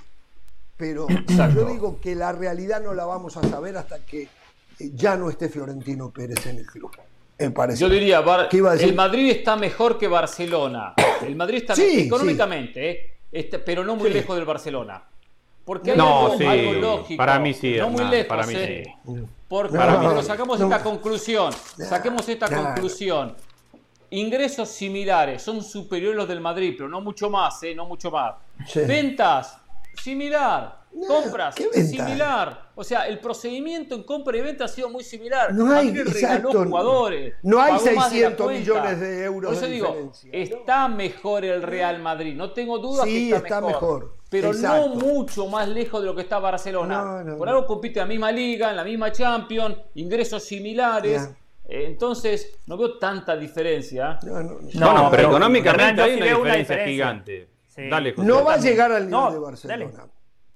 No, no, que económicamente hay una diferencia gigante, mientras que el Barcelona tiene una deuda descontrolada de 1.300 millones de, euros que por momentos ha sido superior al patrimonio que tiene. El Real Madrid tiene una deuda normal y controlada que tiene cualquier empresa o como cualquier club. ¿Quién lo dice? Eh, ¿Quién le dijo eso? ¿Quién le dijo eso? Lo, dicen los libros de economía que presenta el Real Madrid a sus socios porque como se los tiene que presentar a los socios, tienen que ser públicos. Ahora, si vos crees que el Real Madrid en este programa, en este programa, en este programa, Andrés, en este programa tenemos una máxima, la tengo yo que lo digo y no la inventé yo, se lo copié al señor Juan Pedro Damiani, expresidente de Peñarol. Los números no mienten, pero mienten los que hacen los números. No crea todo lo que dicen los libros. Yo ah, quiero pero, no creer todo lo que dicen los libros, pero tampoco me creo que, que, el Madrid sea capaz de esconder una deuda gigantesca y no mostrársela al mundo, porque al final de cuentas. el Barcelona lo hizo. El Barcelona pero, Andrés, el Barcelona no lo hizo. El Barcelona lo hizo por años y años. Por más que hay socios, se dibujan, se arman. No, no digo que se inventan, se acomodan como, como, como les conviene acomodarse. No, eso, eso sí pasa, ¿eh? hay una figura. Hay una si ustedes quieren, decir, si ustedes quieren decir que la situación del Real Madrid está mala como la de Barcelona, díganlo ustedes. Yo creo que no. Yo creo que el Real Madrid tiene una deuda controlada en función del patrimonio que tiene. Yo sí creo eso. Hay una figura en la economía del fútbol que es válida. Es legal, pero es una mentira. La amortización del jugador. No me jodas con la amortización del jugador. Pagaste 150, lo usaste 5 años y lo vendiste por... Miren lo que acaba de hacer el Chelsea con Timo Warner. Lo pagó 53 millones hace dos años y se lo vendió al que le pagó 53 millones. Está bien, pero... Por 20. Pero... O sea, eso pero, de la amortización es una figura legal, existe en economía existe la amortización, pero en la realidad es como la, siempre lo decimos con Pereira, es como una casa. Pagaste por una casa 400 mil dólares, la viviste 30 años, pero no la vas a regalar. Eh, y la amortizaste, súper la amortizaste. Pero no sí, está bien, pero, pero en esa, en esa comparación, Real Madrid-Barcelona, a ver, nos podemos quedar con las dos referencias. Messi se fue gratis, el Madrid vendió a Cristiano Ronaldo por 100 millones de euros. El Madrid vendió a Morata por 80 millones de euros. ¿Cuándo fue la última vez que el Barcelona vendió a un futbolista y sacó esa cantidad de dinero? No, la verdad es difícil recordarlo. Por Coutinho prácticamente lo terminaron regalando. El Real Madrid por eso, está José, un nuevo estadio. Que, el Real Madrid, el, Real Madrid el estadio es aparte, se cuece aparte el estadio. Plata no, no, porque es parte de un todo. Negocio es diferente, parte de un todo. la plata va a ir. Es parte de un todo. La plata va a ir, va a ir a, las arcas del Real Madrid es un negocio aparte. El estadio yo no lo tomo en cuenta. ¿eh? Un gran negocio, por cierto, el estadio. Pero, pero es, parte de un todo. tema. Es parte de un todo. El Real Madrid quiso fichar a Chuamení y le podrá parecer mucho, perfecto, pero los 80 millones de euros ahí estaban. El Madrid quería fichar a Mbappé y la plata la tenía y no tiene problemas para inscribir a sus refuerzos. a día de hoy no podemos decir que la de Mbappé tengo dudas, de Real ¿eh? Madrid y Barcelona no podemos decir ni siquiera que son situaciones similares Puede ser que es mejor. El Barcelona hasta hace 6, 7 años tenía los 130 millones de euros que le pagó por Coutinho. Sí los tenía también. Y mire dónde estaba. Seguro. Y, pagó, por Dembélé. Cuando paga por Coutinho, y pagó por, Dembélé. compra los dos. Se gasta más de 200 millones de euros. claro, que los recibió de Neymar. La plata de Neymar. La plata de Neymar. Pasión, determinación y constancia es lo que te hace campeón y mantiene tu actitud de ride or die baby. eBay Motors tiene lo que necesitas para darle mantenimiento a tu vehículo y para llegar hasta el rendimiento máximo. Desde sobrealimentadores, sistemas de sonido, tubos de escape, luces LED y más. Si buscas velocidad, potencia o estilo, lo encontrarás todo en eBay Motors. Con más de 122 millones de piezas, siempre encontrarás justo lo que buscas. Y con Guaranteed Fit de eBay, tienes la garantía de que tu pieza quede perfectamente a la primera o se te devuelve tu dinero. Porque con eBay Motors, quemas llantas y no tu dinero. Con las piezas que buscas, a los precios que quieres, tu auto se convertirá en el MVP que te dará el triunfo. eBay Motors. ebaymotors.com Solo para artículos elegibles se aplican restricciones. Está bien, perfecto. Ahora, eh, hablaba a partir de ahí se le cayó todo. Yo le digo, ¿cuál es el patrimonio al Barcelona del Madrid? Su deuda la bala con el patrimonio. Perfecto, el estadio es el patrimonio del club. Perfecto, el estadio no lo va a vender. No lo va a vender. Los jugadores. ¿Qué importa? ¿Qué valor? No, no Valdebebas, Valdebebas. Sí importa. no, claro que no importa, Hernán. A ver, a ver, vos vas Vos vas a pedir un préstamo y, tenés tu casa de respaldo y no la vas a vender, vas a pagar el préstamo. Es, tu respaldo. Perfecto, sí. Y el mortgage, pero vamos a suponer que, me va mal. préstamo busca su garantía. Y, si te va mal, a suponer que me, pero vamos a suponer que me va mal. Vendo mi casa y me compro un apartamento, un departamento más chiquito, un cuarto, un baño y ya está. Porque tuve ¿por qué quieren que le vaya a llamar al Real Madrid? ¿Por qué están queriendo que le vaya a llamar al Real Madrid cuando cuando no, cuando, no, no, no, no, no, está, está yo digo administración que, que, es correcta? Yo digo no sabemos que si es correcta. Real Madrid, ¿Quién, quién va a decir hasta que no se vaya Florentino? Andrés, yo mira, a mí no me molesta que le vaya bien, mal. Yo no es que deseo que le vaya mal. Pero parece. Uno simplemente huele. No, uno, uno lo huele en el ambiente, conociendo cómo es esto. Aparte, ¿va a haber algún presidente que diga, que diga, eh, eh, la verdad que hice malas cosas, tenemos una deuda, una deuda terrible. Nosotros entrevistamos, me acuerdo, previo al clásico Barcelona-Real Madrid, a Bartomeu. Acá. Ah, las, los que nos habló de Barcelona, la economía de Barcelona era brillante, ¿eh? Era brillante. Y cada presidente muestra lo que quiere mostrar, muestra lo mejor. Pero después los números te dicen la realidad. Y la realidad es que el Real Madrid, cuando llegó la pandemia, dijo, se le, reduce, se le reduce el salario a todo el plantel. Y todo el plantel redujo en un porcentaje el salario. Lo redujo. Mientras tanto, Bartomeu lo que hacía era redireccionar los salarios para tratar de él no, lo de Bartomeu impresentable. Y, y, comprometer 300 millones. Ahí tenés una diferencia gigante de administración entre un Real Madrid que tiene un líder florentino que dice se reduce el salario porque estamos ingresando menos por la pandemia, no salgo a comprar jugadores, que fue lo que hizo durante la pandemia para respaldar la decisión que estaba tomando y mantener su economía en orden. Por otro lado, tenés un Barcelona. Pero Barcelona no salió a comprar jugadores durante la pandemia. claro que sí. venían de atrás. Ah, sí. ah, bueno. A Ferran lo acaban de comprar hace seis meses, siete. No, pero ya eso es ahora, eso es ahora ya bajo la administración de la Porta, no de Bartomeu. No, ¿cómo que durante la pandemia hizo lo mismo que el Real Madrid? ¿No compró? Yo no sé si sirve como ejemplo pero ¿cómo es la economía de River para, para, para vos? ¿Muy buena, buena, mala?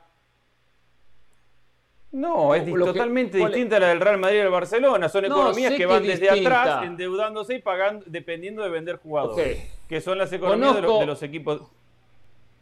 Conozco mucho detalle de gente que, que, son parte de la, de la parte de, lo, de, de, la actual administración y de la, de la anterior y, nunca hay un peso y acaban de gastarse tanta plata y entra, sale, entra, sale, son un bicicleteo constante, constante.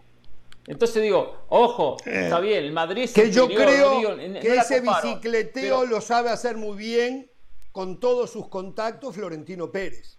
Yo creo que, Florentino Pérez maneja muy bien el bicicleteo eh, en la ronda. Y, y Bartomeu ya no tenía espacio ni para bicicleteo. Esa es la verdad. De acuerdo. De lo mal que lo hizo. Y, lo hizo.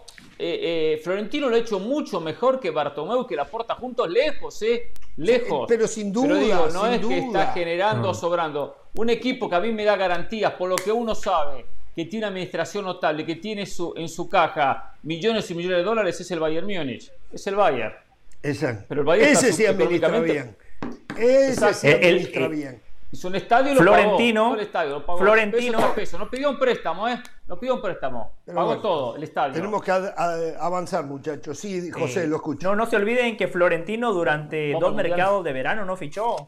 No fichó. A diferencia del Barça, o sea, Florentino dijo, me tengo que amarrar, tengo que hacer eh, cosas distintas. El Barcelona, todo lo contrario a la deuda, le ha sumado más deudas. Y lo del Bayern, Hernán, un día Ahora. estos, un día esto le voy a traer un amigo un amigo que me explicó el otro día cómo manejan la economía, ¿eh?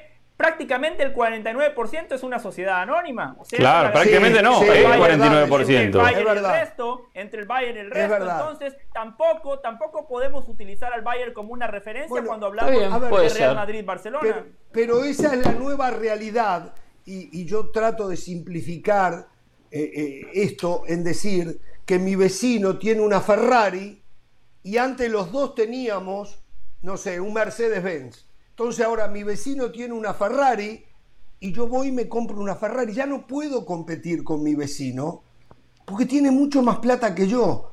¿eh? Lo que trato de decir es que hoy le cambió la situación de mercado al Real Madrid y al Barcelona.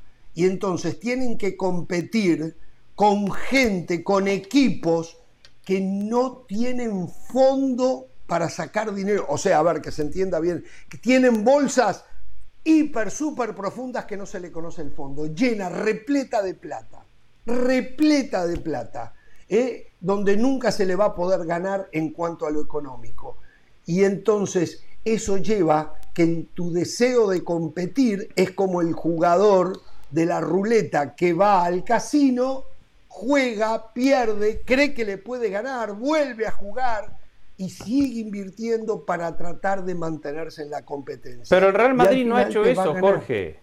No, no, está bien, El Real Madrid ha hecho cosas increíbles. Miren el Atlético Madrid. Miren el Atlético, Madrid. Lo que pasa el Atlético Madrid es que son chinos, ¿no? Está. Sí. sí, no, por eso, por eso iba a decir. Tiene ingresos chinos. Está al límite en todo. En todo. Si no vende, en todo, En todo. Tope salarial, ahí, ahí justo. Ha hecho la cosa mejor que Barcelona, por eso no llega tan mercado como Barcelona. No le sobra un centavo al Atlético de Madrid. Nada, nada. Eh, eh, entonces ahí nos damos cuenta y compra y vende. No, no vende mucho, la verdad no vende mucho. Eh, y está al límite. No es un equipo que está generando constantemente dinero.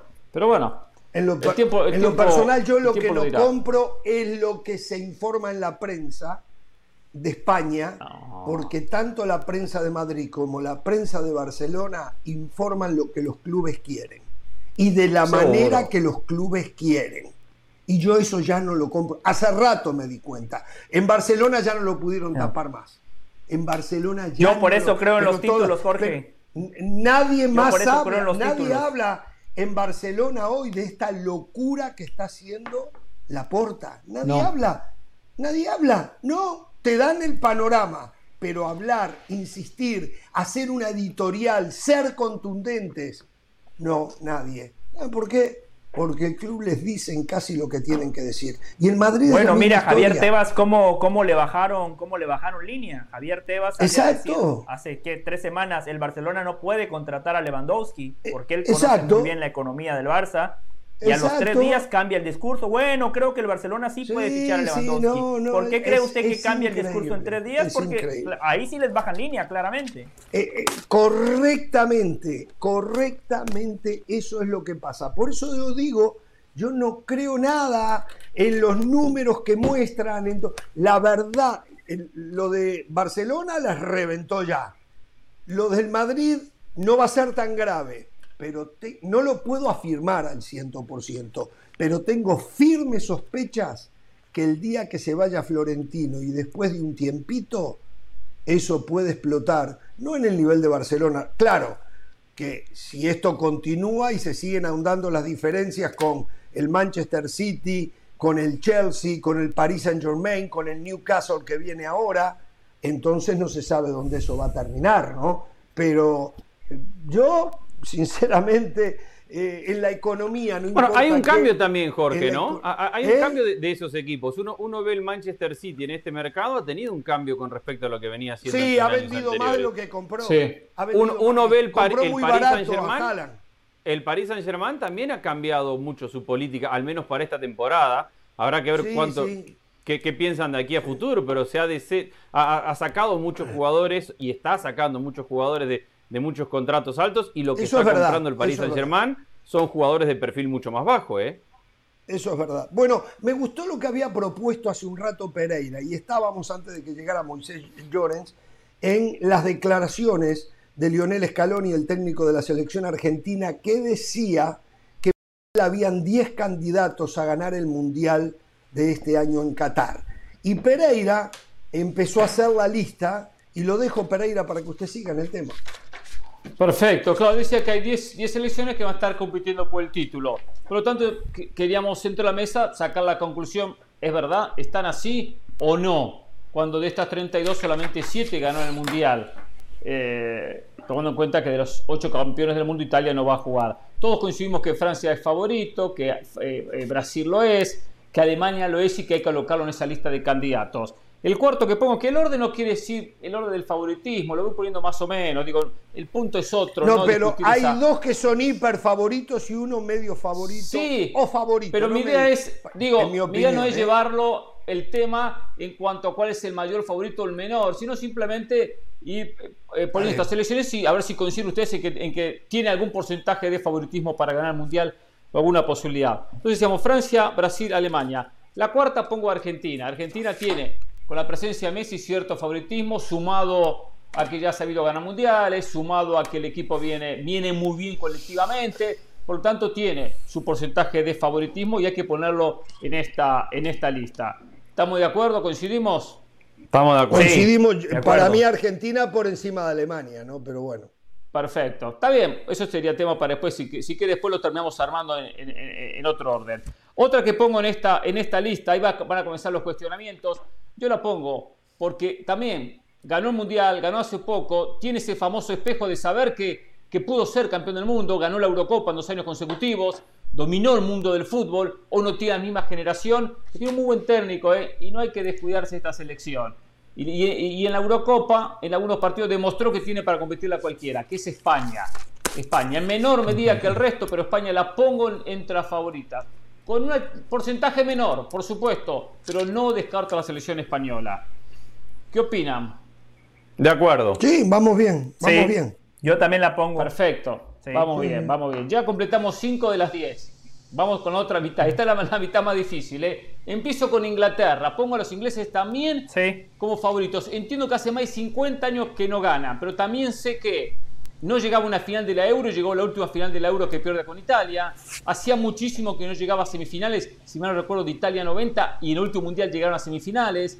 Tiene la sub-17 y la sub-20 que hace poco fueron campeones del mundo. Hay un cambio y una continuidad en Inglaterra. Tendrán que abrirse algunos caminos, tendrá que, facilitarse un poquito ese, eh, eh, esos cruces para llegar a la, a la gran final. Está ubicada una zona de grupos donde se le puede abrir un poquito las llaves, porque la parte de abajo, los cuatro últimos grupos, es más difícil, más pesado que los, los de arriba. Por lo tanto, Inglaterra también le doy cierto porcentaje y la pongo en la lista.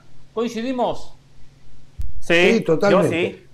Y lo tengo en ese orden, también la tengo sexta, ¿eh? Muy bien, Pereira, perfecto, va bien. Perfecto, vamos bien, vamos bien. Ahora viene la parte linda. Séptimo en, en, esta lista, ¿eh? Séptimo, ¿eh? Ahí esta selección la pongo, eh, sería una sorpresa que ganara, pero no la descarto, porque tiene a, a una persona que es un ganador, es un ganador. Ahí Cuando uno tiene un ganador es mucho más fácil contagiar. De acuerdo, Hernán. Contagiar y esta selección dio la sorpresa en la Eurocopa, ganando la Francia en Francia, que es Portugal.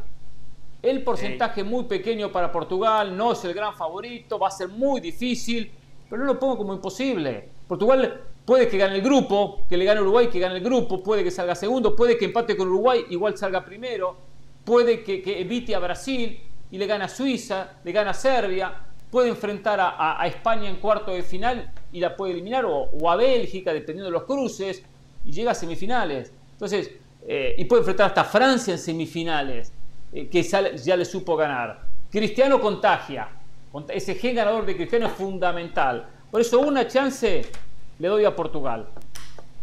Coincidimos. Totalmente, totalmente de acuerdo. Porque además Portugal es lo de Portugal, lo de Portugal a mí me genera una incógnita enorme, pero puede ser. Sí, cuesta. Bueno, pero la pregunta es usted la saca. Voy, a decir por qué me genera, ¿eh? sí, seguro, la saca, entonces.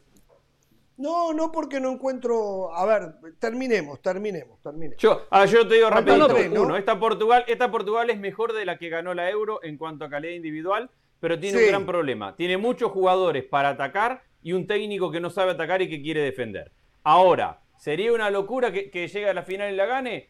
Sería una sorpresa mayúscula, pero lo podríamos poner en esta lista. Sí, no, no, no sería una locura inesperada porque tiene jugadores de mucho talento y de mucha jerarquía. Ramos. A ver, ¿seguimos? Perfecto. Octavo. Tiene grandes jugadores, tiene una gran mentalidad y tiene historia. La posibilidad es pequeña, pero no lo descarto. Fue sorpresa en el 2010 y estuvo a dos partidos de ser campeón del mundo. Yo robaron. le veo una posibilidad pequeña, pequeña, pero no la descarto. Me gustó lo que dijo ah. su técnico, Diego Alonso. Vamos por el campeonato del mundo. También, clave que evite a Brasil. Evitar a Brasil es clave. Contra Suiza, contra Serbia, contra Camerún le puede ganar perfectamente. Y recordemos que eliminó a Portugal en el último mundial. Me refiero a Uruguay. Y se mete en cuarto de final. No tengo dudas que a España o a Alemania o a Bélgica o a Croacia le puede hacer partido perfectamente y hasta ganarle. Y en las semis, cualquier cosa puede llegar a pasar. No es el gran candidato, el porcentaje es pequeño y tiene una generación muy buena, ¿eh? Porque la experiencia de Suárez, de Cavani, la juventud de Darwin Núñez, sumado un medio campo Para mí ahí está el gran muy buen pie. Muy buen pie. O sea, tiene jugadores buenos en todas las líneas. Pequeño porcentaje, pero a Uruguay le doy alguna ficha, ¿eh? Una fichita de juego. Sí. Increíble, ¿eh? Yo también lo tengo octavo en mi lista, pero después, si quiere, después que termine, le hago un comentario más global, pero sí, estoy de acuerdo. Yo a Uruguay también le doy chances de ganar la Copa del Mundo. Yo acá es donde empiezo a tener problemas, pero lo voy a dejar del lado de adentro como para, como para, para darle el beneficio de la duda. Pero acá, en este punto de la lista, es donde yo empiezo a tener problemas de, ver si llegamos a los 10. Sí, cuesta, cuesta. Eh, Ramos, de Uruguay. Mire, yo le voy a decir una cosa, y seguramente alguno va a pensar que lo digo con la camiseta. En Uruguay-Portugal, cualquiera de los dos que termine segundo y se tenga que enfrentar a Brasil es casi un hecho que tiene que decir bye bye. Uruguay o Portugal. Por lo tanto, tengo que irme al enfrentamiento Uruguay-Portugal para después ver qué es lo que puede pasar. Y en ese enfrentamiento yo le tengo más fe a Uruguay y se lo voy a explicar por qué. Clarísimo, ¿eh? Defensivamente en la línea de cuatro, Uruguay es más que Portugal. Tiene más opciones que Portugal. La línea de cuatro de Portugal es bastante endeble sacando al, zaguero del... A Rubén Díaz. A Rubén, a Rubén Díaz. Exactamente. Pero Jiménez no le pide nada, Araujo no le pide nada, eh, Coates no le pide nada, y no hablo de Godín, que yo creo que no va a ser titular. ¿eh? Ahí primero. Medio campo.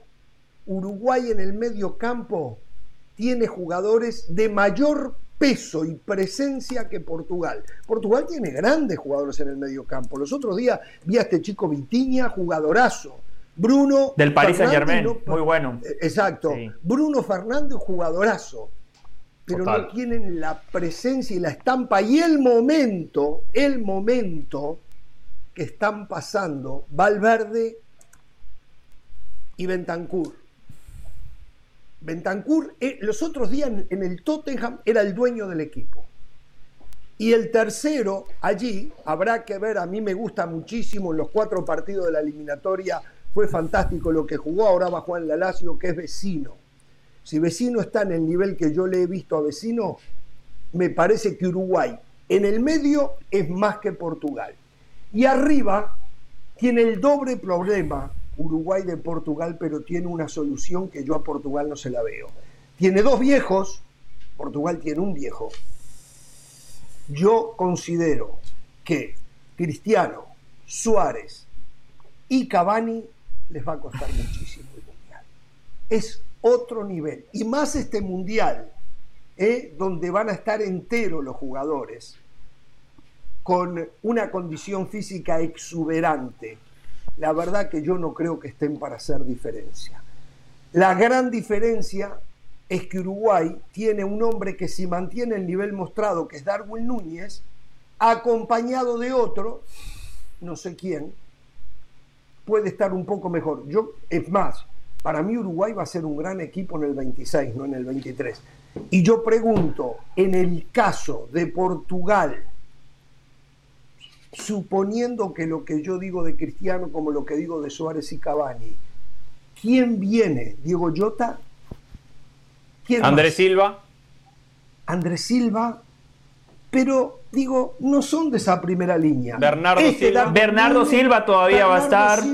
pero, pero Bruno Fernández todavía va a estar. Lo único, Ramos. Sí, pero, pero, pero hablamos de volantes ofensivos, no hablamos de delanteros. Hablamos de volantes ofensivos, no delanteros. Yo ya pasé el medio campo.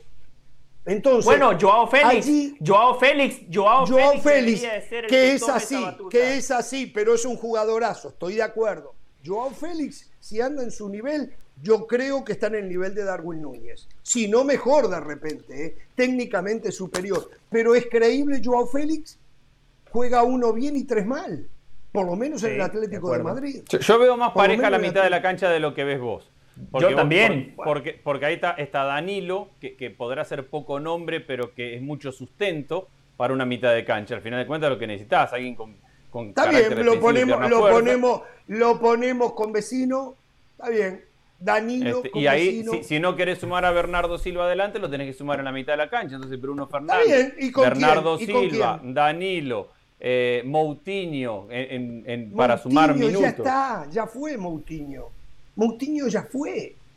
No está, Moutinho está, eh, digo, un escalón más abajo de Cristiano Suárez y Cavani en cuanto a edad y competencia. El, que, ha sido, que ha sido una revelación en esa, en, esa, en esa selección y que no tiene tanto nombre es Paliña, que, ahora se ha ido al Fulham, el volante central. Le ha funcionado muy bien a la selección. No tiene, no, lo tengo no tiene el nombre de, de los que estamos nombrando y por como consecuencia no tiene la jerarquía de los nombres que estamos diciendo pero viene del Sporting de Lisboa, ah. ahora se ha ido al Fulham, habrá que ver qué tipo de temporada tiene, pero en él ha confiado mucho Santos como volante central de, la yo selección. Yo creo que Portugal y Uruguay se juegan en el grupo la posibilidad de llegar lejos. Seguro. Se juegan en el grupo con esto. la posibilidad de llegar lejos. Ojo que no jueguen a, no perder, que, que, terminen empate, que aparte hay bastante paridad cuando estamos analizando los planteles. Y se decida por las goleadas. Los goles o puntos contra Ghana y contra Corea del Sur. Correcto, puede llegar a ser importante. Que no son tampoco selecciones de golear. Portugal no es una selección de golear, Uruguay tampoco. Veo más a Santos, el técnico de Portugal, que a Diego Alonso. ¿eh? Me parece a mí. Sí, en una para, para un torneo, para un torneo corto, similares, ¿eh? Los dos son técnicos muy resultadistas. Alonso ha soltado al equipo más de lo que lo hacía el maestro Tavares. Eh, Jorge, yo, yo sí, ¿sabe qué? Salvo en la delantera, salvo en la delantera, yo encuentro muchísima paridad en la portería. Cuando usted hablaba de la línea de cuatro de Uruguay, Rubén Díaz, acompañando a Pepe, Pepe podrá ser un veterano, pero es lo que es Godín para esta selección, ¿eh? Para, para la selección uruguaya. Cancelo, Cancelo la temporada que dio con el Manchester City de Guardiola. Bruno Méndez es muy bueno por izquierda. Bruno a los nombres que ya. No, y Rafa Guerreiro. Guerreiro a día de hoy sigue siendo el ah. titular, no se olvide. ¿eh? Y de los nombres que dio Cancelo, en la de la cancha, yo agrego a William Carvalho, agrego a William Carvalho. Quiero enfatizar lo de Joao Félix, lo de Diego pero ahí yo también le puedo poner a cuando lo suma, cuando lo suma con Cristiano Ronaldo. pero José, Lo que pasa es que después no nos olvidemos que juegan 11, ¿eh? Que, empezamos a sumar, a ver, eh, hasta el 20 o hasta el 20 y pico, pero juegan 11. De la Cruz, no hablé de Torreira. Ah, de Arrascaeta. Nico de la Cruz juega en River. La rompe. Nico de la Cruz la va a romper en el Mundial, la va a romper en el Mundial. Pero bueno, te hablan de Paliña y no hablamos de Arrascaeta. Cerramos el capítulo Uruguay. Que, que le voy a decir algo, Ramos. Le digo, si, sí. si Uruguay evita a Brasil, no lo enfrenta hasta una hipotética final. Si Uruguay evita a Brasil en octavo, ya, ya no se cruza con Brasil. Es lo mismo. Hasta en una y lo, o lo mismo Portugal, el, que gana, el que gana el grupo, si Brasil lo gana, ya no se enfrenta con Brasil. Lo cual es importantísimo, porque al resto Uruguay le puede hacer partido a cualquiera. A cualquiera. Bueno, le podría tocar a Alemania va a ser muy ¿eh? duro.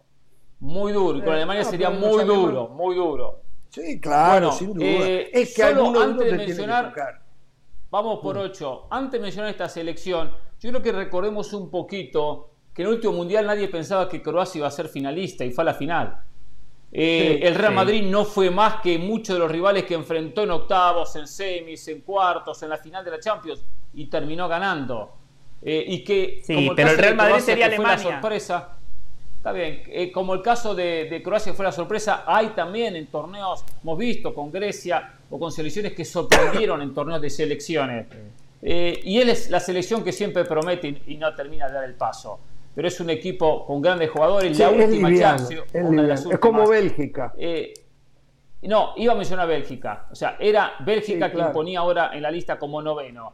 No, no la puedo poner como, como la candidata. Le pongo una fichita también, un porcentaje muy pequeño a Bélgica. Para, yo quiero completar los 10. a completar los 10 para estar con Scaloni pero la chance es pequeña. Ahora, así como Croacia llegó con una gran generación encabezada por Iván Rakitic, por Luka Modric, eh, puede que de repente pase con Bélgica.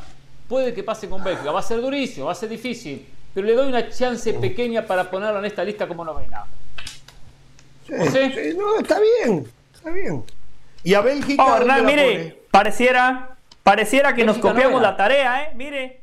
Mire, pareciera que nos copiamos la tarea, ¿eh? En el mismo orden las tengo, ¿eh? En el mismo orden, en noveno Bélgica. Claro, aquí estamos hablando de un pequeño porcentaje, yo coincido, además, sí, por supuesto. es la última oportunidad para esta generación de oro. Bélgica a inicios de la década de 2000 se proyectó para ser competitivo a estas alturas. En el pasado mundial llegaron hasta semifinales eliminando a Brasil en cuartos, perdiendo contra Francia en una pelota parada, en un tiro de esquina y cabezazo de un tití, donde Bélgica desde lo futbolístico no fue menos que Francia. Bélgica le hizo un gran partido a Francia, superior al partido que le hizo Uruguay. Uruguay no metió ni las manos. Uruguay ese, ese partido nada más veía la pelotita pasar, ni siquiera compitió eh, Uruguay contra Francia. Bélgica sí, va a tener a Courtois, el mejor guardameta del mundo, aunque le moleste a algunos. Va a tener, va a tener, reitero, a esa generación que se va a despedir en el Mundial de Qatar. Es la última chance para esta generación dorada, por eso yo también le doy chances. Yo acá ya no. Kevin De Bruyne, yo acá me bajo, eh. Yo acá me bajo. Perfecto, está bien. Eh, Yo acá me bajo de La verdad, la verdad que siempre podemos llegar a 10, como lo dijo Lionel Scaloni, pero en la realidad, en la realidad siguen siendo Francia y Brasil y de repente se mete Argentina. Esa es la realidad. no, no, pero yo creo que hay, que hay que ampliar un poquito más. Hay que ampliar, yo lo le ampliaría, no, no llegando a los 10. Si tengo que poner 10, como décimo puse por historia, porque me cuesta. Países Bajos. Muy bien, Hernán, así tenemos la misma lista. Países Bajos. Ahí está, muy bien. para, para yo, yo, me bajé en el 8. Yo me, bajé en el 8. llegar a Países Bajos. Una, una virtud que puede tener Países Bajos, que el grupo luce fácil, porque va a enfrentar a, va a, enfrentar a Senegal, a Ecuador, a Qatar, podría ganarlo. Su cruce, si Inglaterra sale primero, enfrenta a Gales o a Estados Unidos. Se mete en los cuartos de final ahí puede que enfrente a Argentina. Eh, que siempre le complica a Argentina, si no recordar con, cuando estuvimos en Sao Paulo con, con Andrés, semifinal Argentina-Holanda, sí, en Sao Paulo, en Brasil. En los penales, en los penales Argentina eliminó a, a Afónico quedamos ese día, Hernán. Afónico quedamos Exactamente, exactamente. Eh, a ver, em, em, cuesta llegar a 10. complicado creo que llegamos a 10, pero no son 10. Eh, eh, yo insisto, para mí no son 10. Siempre en el fútbol existe la posibilidad de una sorpresa. Eh, yo no veo a España. me encanta cómo juega el fútbol España, pero les falta jugadores de jerarquía, principalmente arriba. Fran Torres es titular. La verdad que yo no entiendo cómo Fran Torres está en el Barcelona. Eric García es titular. La verdad que yo no entiendo cómo Eric García está jugando en el Barcelona. Como el Real Madrid aporta poco y nada, más nada que poco, a la selección, por allí no tengo. Y, la verdad que le hace poco favor, porque el Real Madrid es el equipo que hoy compite al más alto nivel eh, y no tiene jugadores españoles, con la excepción de Carvajal. Entonces, eh, ¿qué, ¿por qué España? España tiene un buen concepto futbolístico de la mano de Luis Enrique, pero no tiene jugadores con jerarquía y de peso en el concierto internacional del fútbol. Esa es la verdad.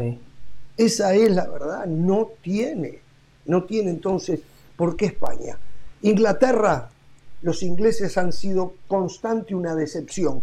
Tiene una base lo que dice Pereira de lo que ha pasado en juveniles. Yo siempre creo que allí hay base para después soñar en grande en la mayor yo no le creo a los ingleses. La verdad que todavía Defiende con Maguire. ¿Cómo te va a ganar un mundial defendiendo con, Maguire? Con Maguire, por Dios. Y, con la dupla de centrales es Maguire Stones. Que, ¿Cómo te van a en ganar Argentina juega Otamendi. En Argentina el central va a ser Otamendi. Sí, pero arropadito, eh, arropadito con Romero, tal sí, vez sí. entre los mejores zagueros del mundo hoy, ¿eh? Arropadito con Romero. y juega en base a carpeta como si Godín jugara. En lo que pasa que Uruguay hoy puede jugar sin Godín. Argentina de repente le falta un segundo, que no sé si Lisandro Martínez no termina siendo eh. un segundo zaguero. Jugó muy bien eh, contra el Brighton, ¿eh? ¿eh? Jugó Siempre jugó muy bien. Correcto, correcto. Hay y jugó muy bien en la... Y, jugó muy bien en la selección cuando le tocó jugar.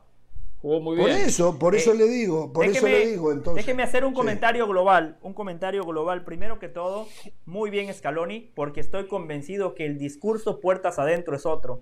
Cuando Scaloni emite este tipo de comentarios de que hay 10 selecciones que pueden ganar la Copa del Mundo, primero que todo le está quitando presión a sus futbolistas. Después, cuando analizamos en esencia el concepto, yo sí coincido, justamente cuando... ¿Lo puedo interrumpir ahí para hacerle una pregunta? Yo sé que a usted le molesta, pero el, programa se llama, mire, mira acá arriba, Jorge Ramos. Le pregunto, Scaloni dice que hay 10 para ganar el Mundial. Eh, Diego Alonso dice que van a ganar el Mundial. ¿Cuál de los dos es el mensaje correcto? El de Alonso. A, mí me gusta más el de Diego Alonso. A mí, a José del Valle, porque entiendo que el hmm. fútbol es para ganar. Ahora después están los embajadores de la mentira que hablan de sensaciones, que lo importante es competir, bla, bla, bla. Eso se lo ha inventado usted. Eso se lo ha inventado usted. eso ya deje de mentirle a la de que el éxito es una búsqueda. no, yo no me lo invento. ¿eh? eso es lo que dicen muchos filósofos. lo dijo el maestro Tavares, lo dijo el maestro Tavares. Pero le pregunto a usted, le pregunto a usted. Entonces, ¿cómo destaca que Lionel Scaloni diga que hay 10 para ganar el Mundial? Ya le dije, primero que todo porque a diferencia de Uruguay, Argentina sí va con la obligación de ganar. Por eso el contexto importa, Jorge Ramos. Si Scaloni, como técnico de Argentina, que va a ser el último mundial de Messi, dice somos los favoritos para ganar un mundial, lo único que hace es ponerle más presión a Messi y más presión a su selección. José, ¿te parece que necesita más, que hay forma de ponerle más presión a Messi? Y, Messi ha pasado por todas las presiones habidas y, ¿Y no te parece que, ese grupo de jugadores de Argentina no están acostumbrados a convivir a la presión? Que no necesitan que un técnico diga que hay 10, 12, 15 candidatos para saber que ellos van al Mundial a ganarlo. Y que si no lo ganan, se quedan cortos de la expectativa que generan. No necesitas que un técnico te diga hay 10, 5. El, jugador no es tonto, no, no, no recibe ese mensaje. Escal, el, escalón y va y dice, sí, hay 10 candidatos y podemos discutir acá si 8, 10, 6. Hay un montón de equipos que lo pueden ganar, es verdad. Pero Messi y el jugador de Argentina va a ganar el Mundial. El jugador de Francia va a ganar el Mundial. Claro. Va a ganar el Mundial. No, no necesitan un discurso de bajémosle la presión. Porque no, porque van a ganarlo, porque van con presión, conviven con presión, viven de la presión. Sí, pero Francia, Argentina, a diferencia de Uruguay, Francia también va con la obligación de ganar. Por eso reitero, el contexto es distinto.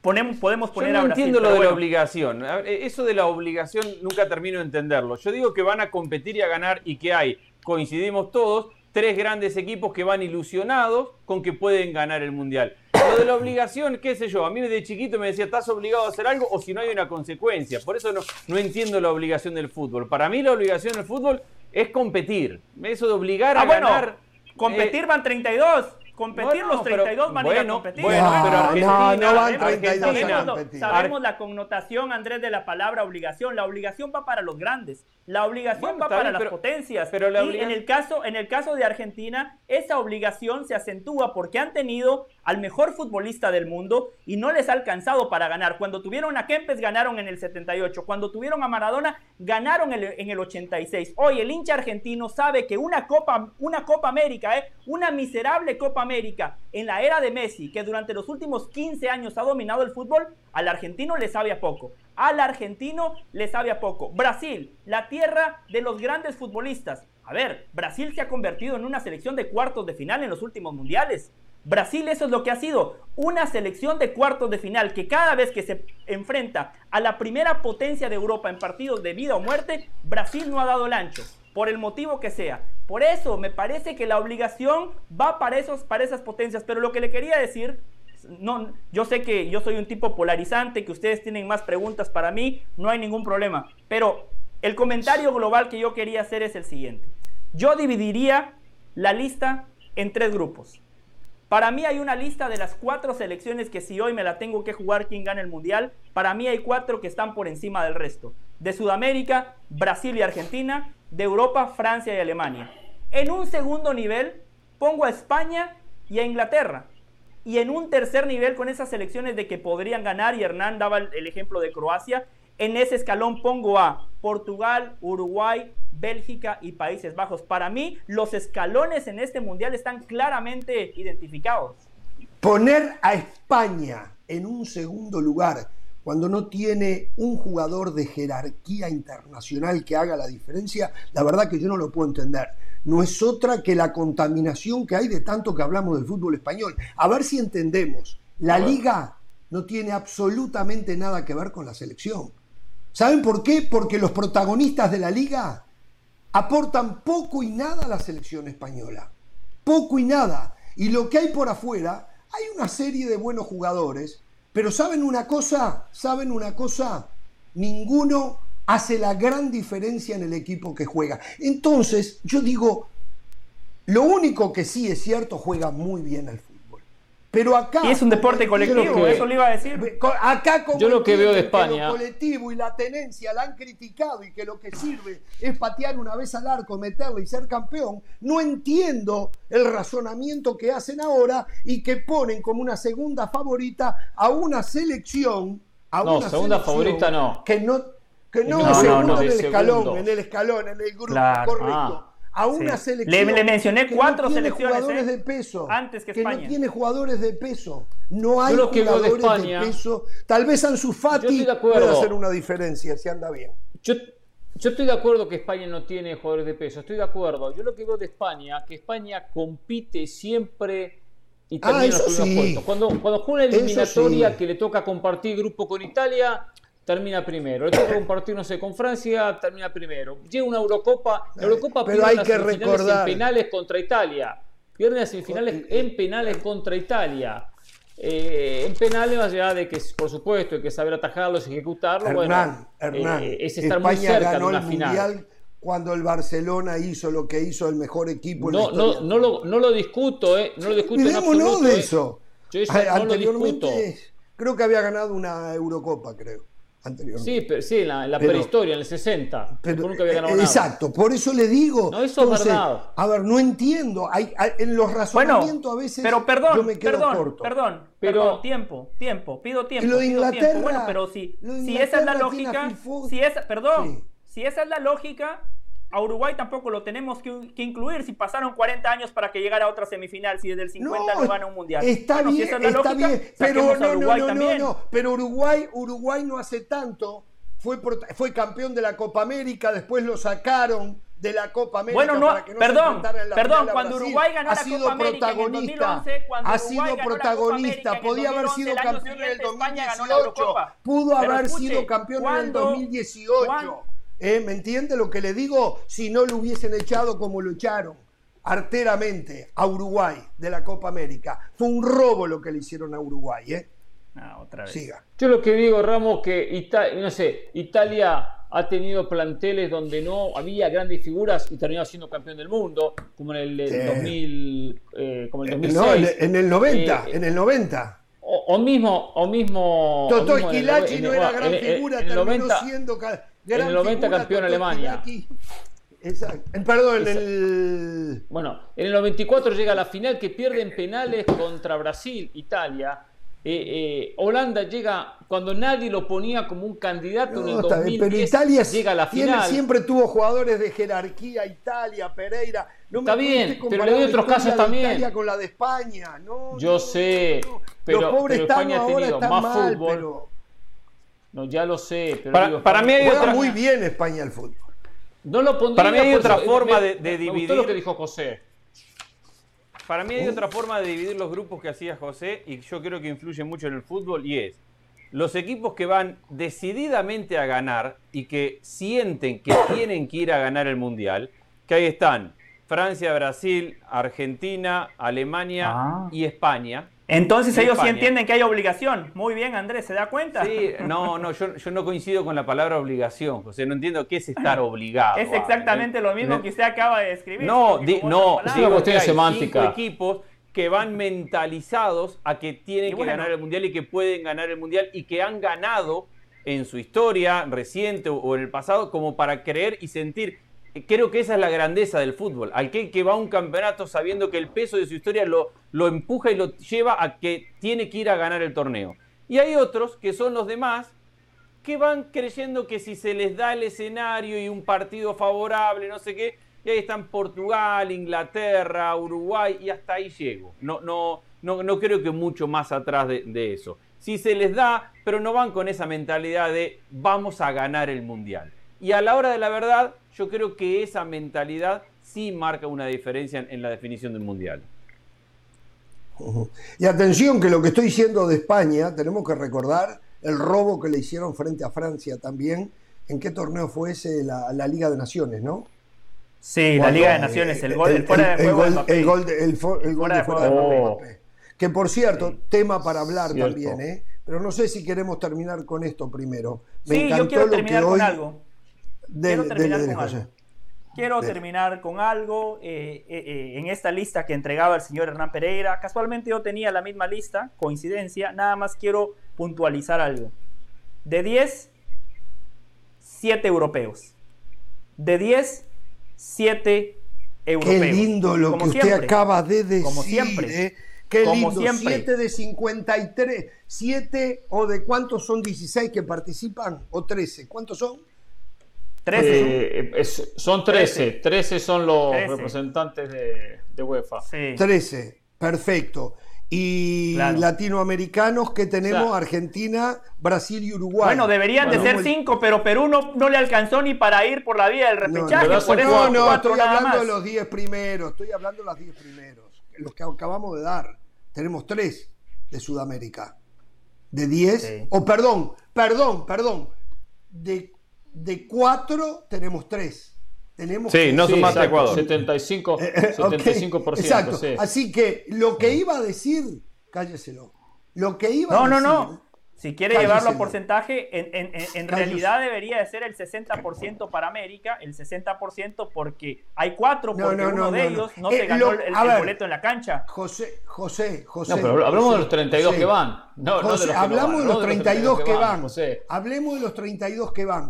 Lo que usted iba a decir se iba a enterrar solito. No. Porque no, no, no. No, Súdame no, no, terminar, no. Después, tiene casi el 90% metido entre los 10. Después dice si yo me enterré solo o no. Después dice si yo me enterré solo o no. Perfecto. De América, de todos los que no fueron, ninguno tiene chances de estar a la altura de Brasil y Argentina y tampoco a la altura de Uruguay que ah, a, ver, a ver, a ver, a ver, a ver, a ver, a ver, a ver, también ahí, también ahí para que la gente entienda lo que voy a decir. Solo déjeme terminar y después hable usted todo lo que quiera decir. En Europa no fue Italia. Italia en un mundial favorito siempre, con chances de ganar la Copa del Mundo. Termine, Jorge, hable usted. No, no. También en eso, también en eso de los favoritos de Europa y los favoritos de Sudamérica, porcentualmente a la cantidad de participantes, roba Sudamérica en cuanto a posibilidades, en, en cuanto a lo que acabamos de hacer recién. ¿eh? De acuerdo a la cantidad de participantes, porcentualmente es mucho más favorito Sudamérica que Europa. Esto lo analizó usted. ¿eh? olvídese de mí, de lo que dije. Usted, usted acaba de Pero usted lo lleva porcentajes. Usted lo lleva porcentajes cuando usted habla. Y eso es lo que hay que llevar. Nunca vamos nunca Sudamérica va a tener más cantidad en volumen que Europa cuando participan tres veces más hay que llevarlo a los porcentajes. ¿Cómo usted lo va a medir si no? Del Valle. Volvemos a lo mismo de siempre. Volvemos a lo mismo de siempre, como en Copa Libertadores. Llegan José, los, los argentinos porque son mejores, no porque son más. Los europeos llegan más lejos porque son mejores, no porque son más. cerradito. Si van todos, si por alguna razón fuesen todos los sudamericanos, todos, invitan a Bolivia, Venezuela, Chile, Paraguay, todo. No superan en cantidad a todos los europeos que van. exacto. eso más de eso que hay que sacarlo. Eso casi que va a pasar en el próximo mundial, Hernán. Tenés que esperar un mundial más y casi que pasa eso. Sí. Y, las chances de que ganen hay tres candidatos. Cero. El mundo habla de tres candidatos a campeón mundial. Sudamérica dobla Europa. Sudamérica dobla a Europa. Europa tiene a Francia con un fútbol africano y educación eh, francesa.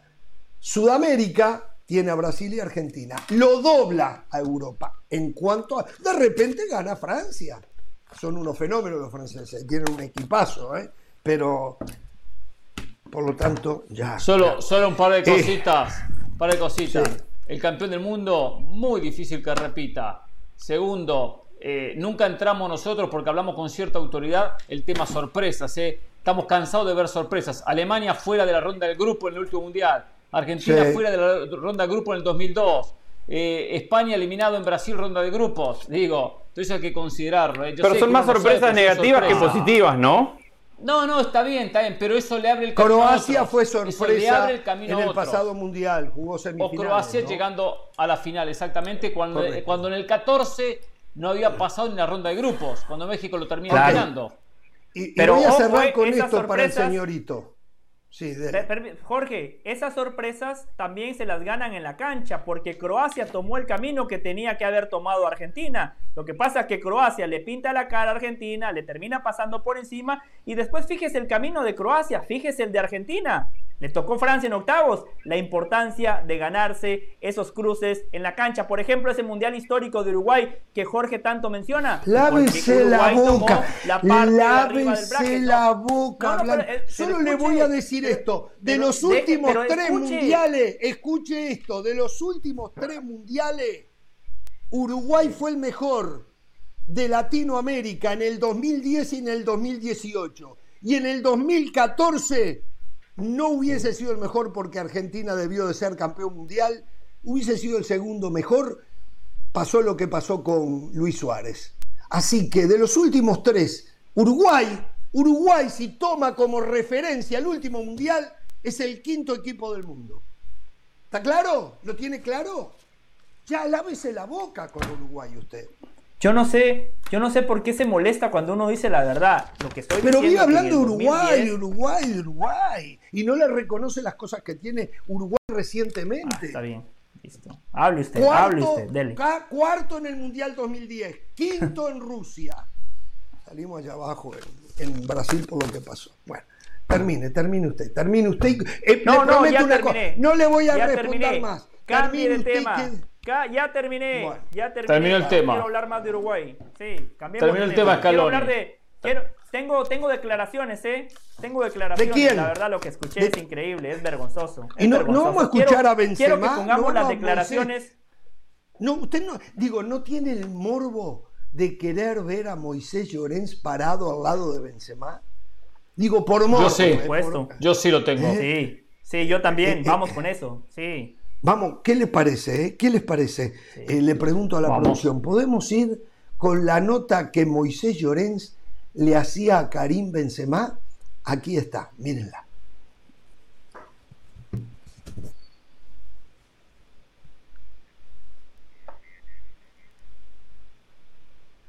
Bueno, eh, precisamos un poquitito, precisamos un poquitito de tiempo. ¿Iban a informar algo ustedes? Eh,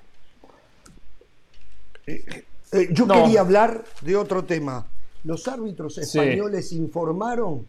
Ah, vamos con Benzema. Vamos con Benzema.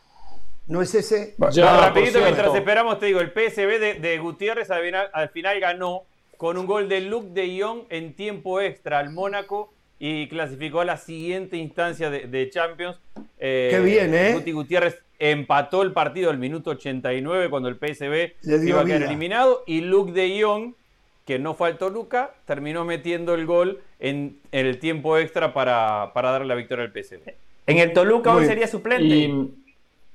Y, le doy información. Carlos González no la está metiendo. Sí. ¿Cómo no? La metió el fin de semana. Se reencontró con sí, pero no venía bien. Hay que ver si puede sostener el nivel. Lo hablamos con. Y porque está Zambeso. Nacho. Y porque está Zambeso. Con Luis Suárez en el banco de suplentes ya están jugando Goyaniense contra Nacional en la Copa Sudamericana. Primeros cinco minutos 0 a 0. Muy bien. Eh, bueno, a ver, los árbitros españoles avisan que pueden, o sea, van a luchar para que no haya pérdida de tiempo en los partidos. Arranca la liga este fin de semana por ESPN Plus. Pero fundamentalmente por eso yo creo que a la distancia me escuchan. Se van a terminar esas manos. Gol de Goyaniense. ¡Oh! ¡Ya! Eh. Yo, ando ah, bien con pronósticos, eh. ya soy un capo. Eh. Pero, su pronóstico fue para quedar bien con Ramos, tranquilo. Pero, pero si usted dijo, perdón, perdón, pero usted no dijo que veía Nacional dándolo vuelta. Claro. Sí, por eso digo, no, por, lo estoy diciendo de manera sarcástica, no. Lo vi a Nacional exactamente en el partido. Cinco minutos y Fernando consigue el 1 a 0 para el equipo brasileño. Ya gana 2 a 0 global. Ay, Increíble que no le alcance ni ah, para estar titular en Nacional a Luis Suárez, ¿eh? Increíble. Ya, ya. Increíble. No, bueno, a ver, primero lo de Luis Suárez, eh, yo creo y yo les agradezco, eh, lo están cuidando, no lo están apresurando, porque una lesión a la edad de Luis Suárez no llega al Mundial, ¿eh? Lo están cuidando, lo están dosificando. Eh, exactamente, no hay tiempo ya. Y Suárez está priorizando el Mundial. Entonces... Sí, sí, que, dejen de cuidarlo porque va a llegar sin jugar. ¿eh? Muy bien, muy bien. Bueno, Dígale a los hinchas, quedamos eliminados, pero cuidamos a Suárez para el Mundial de Qatar. Dígale eso a los hinchas de Nacional. Bueno, ese es un problema a los hinchas Nacional. A mí, como hincha de la selección, me encanta que me lo cuiden. Bueno, a ver, los árbitros españoles hoy comunicaron a la población española, a los hinchas, y por ende de rebote se enteran los clientes que no van a marcar manos dudosas. Las manos grises le llaman ellos. ¿eh? Que acá se vuelven locos y le han encontrado siempre un motivo y una excusa para justificar decisiones arbitrales que a los ojos de los que sabemos fútbol por años y años y años sabemos que es una locura. En la práctica habrá que verlo, esto a mí me ilusiona. En la práctica tendremos que verlo. No sabemos lo que es la presión que hay para los árbitros después. Recuerden que eh, lo dijo el mismo Javier Tebas, ¿no? Los presidentes levantan el teléfono y llaman a los árbitros, ¿eh? O al comité arbitral. Entonces, cuidado, pero me encantó esto que leí. En la práctica veremos si lo llevan a cabo. Y también recuperar el tiempo, ¿eh? también recuperar el tiempo. ¿eh? Así que bueno, vamos a ver el gol que le hacen a Nacional. recuperar el tiempo es complicado, ¿eh? Es complicado. y no es lo mismo recuperarlo al final que no perderlo en el medio del partido. Bueno, el año pasado la liga ya lo hizo. Acuérdense que teníamos tiempos que terminábamos con 7, 8, 9 minutos de, de adicional. Que se puede ir a 15 minutos ahora. Claro, el año pasado ya bueno, ah, ah, esa, esa es la idea, perfecto, está bien. No, yo la interpreté primero en tratar de hacer el partido más dinámico, con menos pausa. Una de las razones bueno, sí, esa es la idea. ¿eh? Dejar jugar más. esa es la idea dejar jugar más pero si por HV se pierde, dice que lo van a, lo van a agregar al Está bien, pero adicionar los minutos, está bien, es, es una solución. Pero digamos, no es la ideal, la ideal es que el partido tenga menos pausa, menos corte. Por eso tienen que, tienen que los futbolistas, los futbolistas colaborar es como, por ejemplo, ahora está intentando la Liga MX con esto de que para los laterales tiene 15 segundos para sacarlos, o menos. Los, están poniendo. Básicamente, Jorge, básicamente, yo lo que le dije a Tebas, como Jorge Ramos y su banda, sin pausas, juegue, juegue, fluidez al partido. Dos horas 28 minutos, muy bien. Y podemos seguir, y vamos a seguir, porque, a ver, un jugador de la selección mexicana, en mi opinión, no debería decir lo que dijo porque complica al mismo técnico. Y hablo de Héctor Herrera. Héctor Herrera hizo declaraciones, creo que a tu DN, no estoy seguro, donde dijo que si por él fuera llamaba a Carlos Vela y al Chicharito. A Héctor Herrera de decirle que a Carlos Vela lo llamaron y que no quiso, que rechazó la convocatoria. ¿eh? Y lo del Chicharito me parece que a esta altura hay que terminar de entender que el Tata ya tomó una decisión. Entonces, es complicar, es complicar. La respuesta de Héctor Herrera tendría que haber sido, ¿saben qué? Yo no soy el técnico. A mí me encanta, me gustaría que esté acá, pero el decir que si él fuera el técnico lo llamaba, no, no, no, no me parece que sea un buen mensaje. Eh, digo, para la convivencia. Uno tendrá que preguntarle a Héctor Herrera, ¿qué hizo él para que Chicharito fuese convocado? Habló con el técnico, él es un referente de la selección. Él podría llamar a, Ochoa, a Guardado. Vamos a hablar con Martino. A ver, a Chicharito lo queremos en la selección. Y en verdad, ¿lo quiere Herrera? Tengo dudas, ¿eh? Tengo dudas. Y acá hay una cuestión importante que lamentablemente nadie ha querido enfrentar. Ni Chicharito, ni el propio eh, Martino, ni el propio John de Luisa. Que acá hay un problema que va más allá de lo que aporta como futbolista. Es la parte humana, los conflictos, los inconvenientes, su comportamiento, lo que pasó en aquel famoso brunch y el viaje de Nueva York a San Antonio. Entonces, eh, nadie enfrentó ese tema. Ayer escuchaba a Chicharito, previo al partido del, del MLS, el All Star. Entonces dice Chicharito, yo he hecho todo lo que a mí me corresponde dentro y fuera de la cancha. Yo pensaba, no, fuera de la cancha no hizo todo lo que le corresponde. Él que tendría que haber dicho hace una semana, hace un mes, hace un año o hace dos años. Señores, yo quiero hablar con John de Luisa, yo quiero hablar con Tata Martino. Si mi ausencia de la selección pasa por un aspecto futbolístico, lo entiendo. Si pasa por otro aspecto, lo quiero arreglar, conversar, dialogar. Y nunca lo dijo, nunca dijo nada. Como tampoco lo dijo Martino, como tampoco lo dijo John de Luisa. O sea, están todos escondiendo una verdad, una verdad. Entonces, al fin y al cabo, está bien, todos apuntan a Martino. Es uno de los culpables, pero no es el único culpable de todo esto. Los jugadores como Herrera, también el responsable. Ahora se hacen los tontos, ¿eh? Miran para, para el otro lado. Uh, Chicharito tendría que estar. no, hicieron, no hicieron nada por el compañero. Absolutamente nada. A mí me llama, me llama la atención dos cosas. Primero que todo, la inocencia de mis compañeros, en este caso Jorge Ramos y Hernán Pereira, porque el señor Agulla todavía no ha opinado, por eso no lo puedo poner en esa misma bolsa. A mí me llama la atención la inocencia la inocencia de dos personas que entienden perfectamente el poder de las palabras. le preguntan a Héctor Herrera por Carlos Vela y Chicharito, a los dos de manera paralela.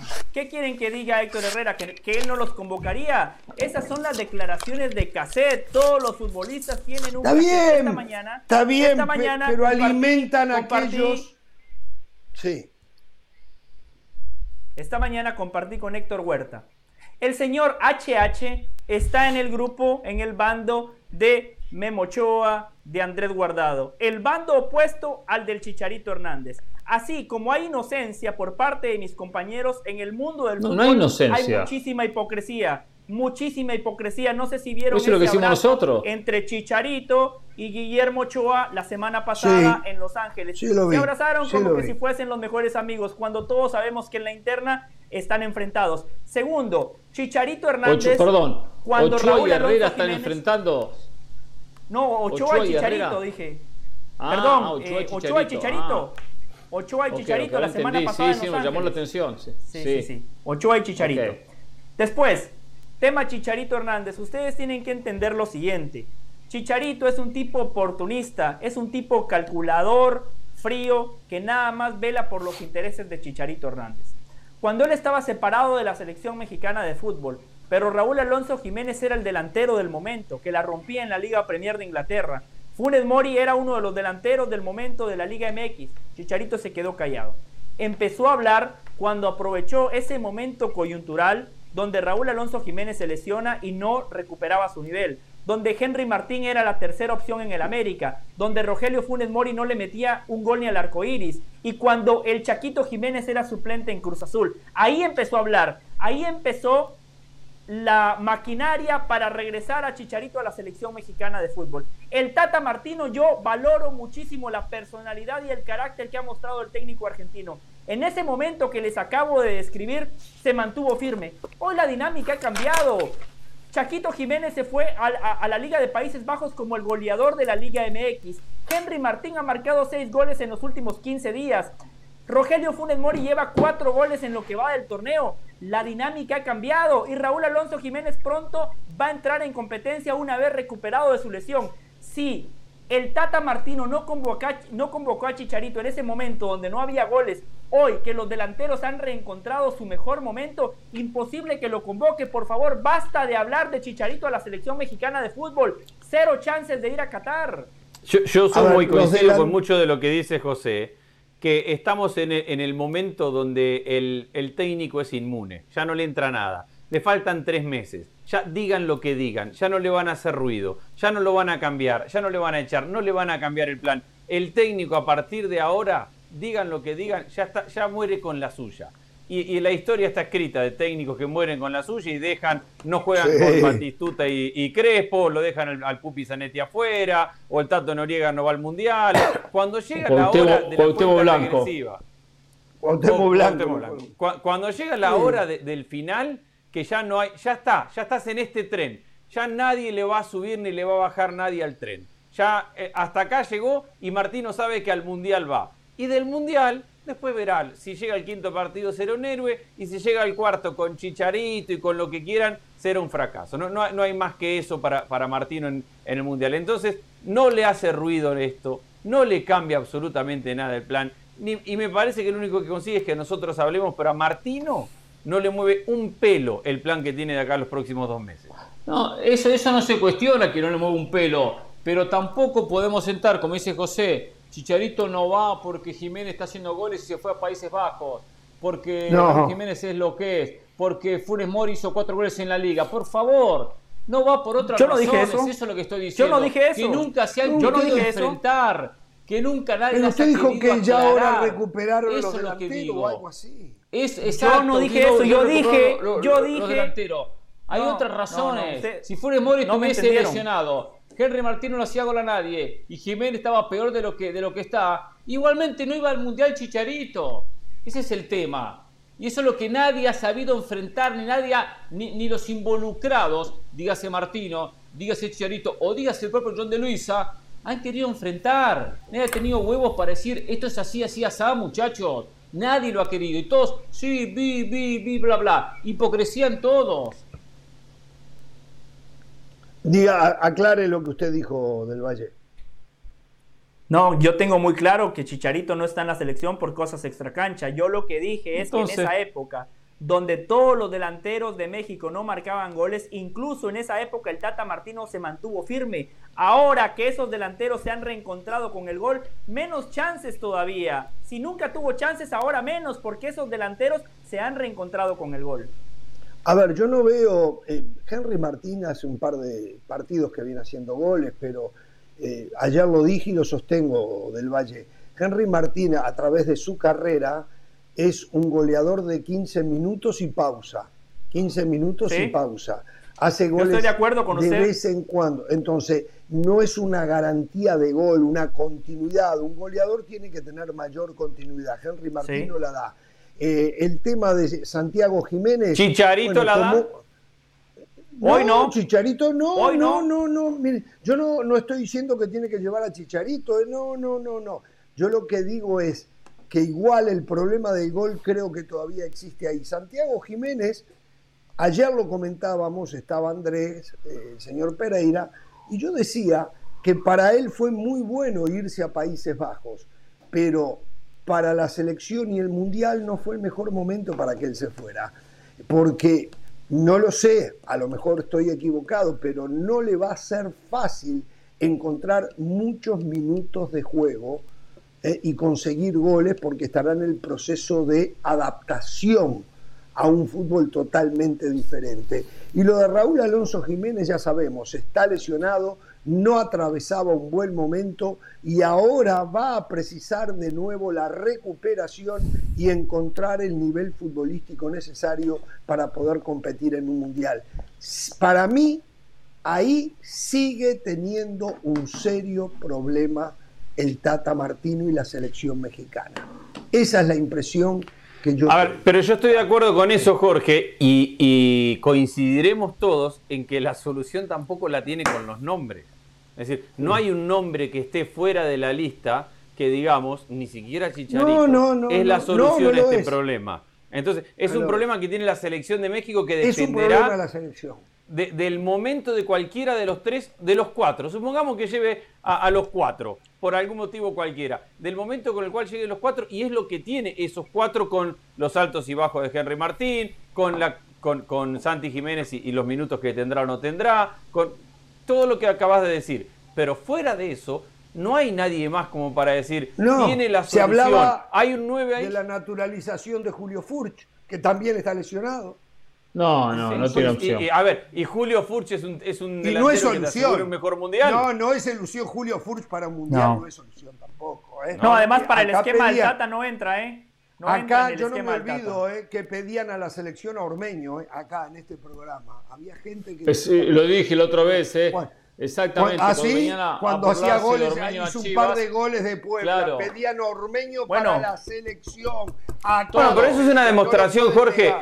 Eso es una demostración de la necesidad que ha tenido México de, un delantero de garantía, que donde aparece cualquiera y mete, y cualquiera con respeto, aparece cualquier delantero que pueda ser elegible y mete dos o tres goles en cinco partidos, selección, nacionalicémoslo, busquemos aquel, porque hay una clara necesidad de tener un goleador. No lo tiene desde, porque el momento de Raúl Jiménez no es un momento, ya es una etapa negativa, lamentablemente para él después del gol, después del golpe del accidente. No es un momento de que tiene una racha de sequía de 2, 3, 5, 10 partidos, 1, 2 meses.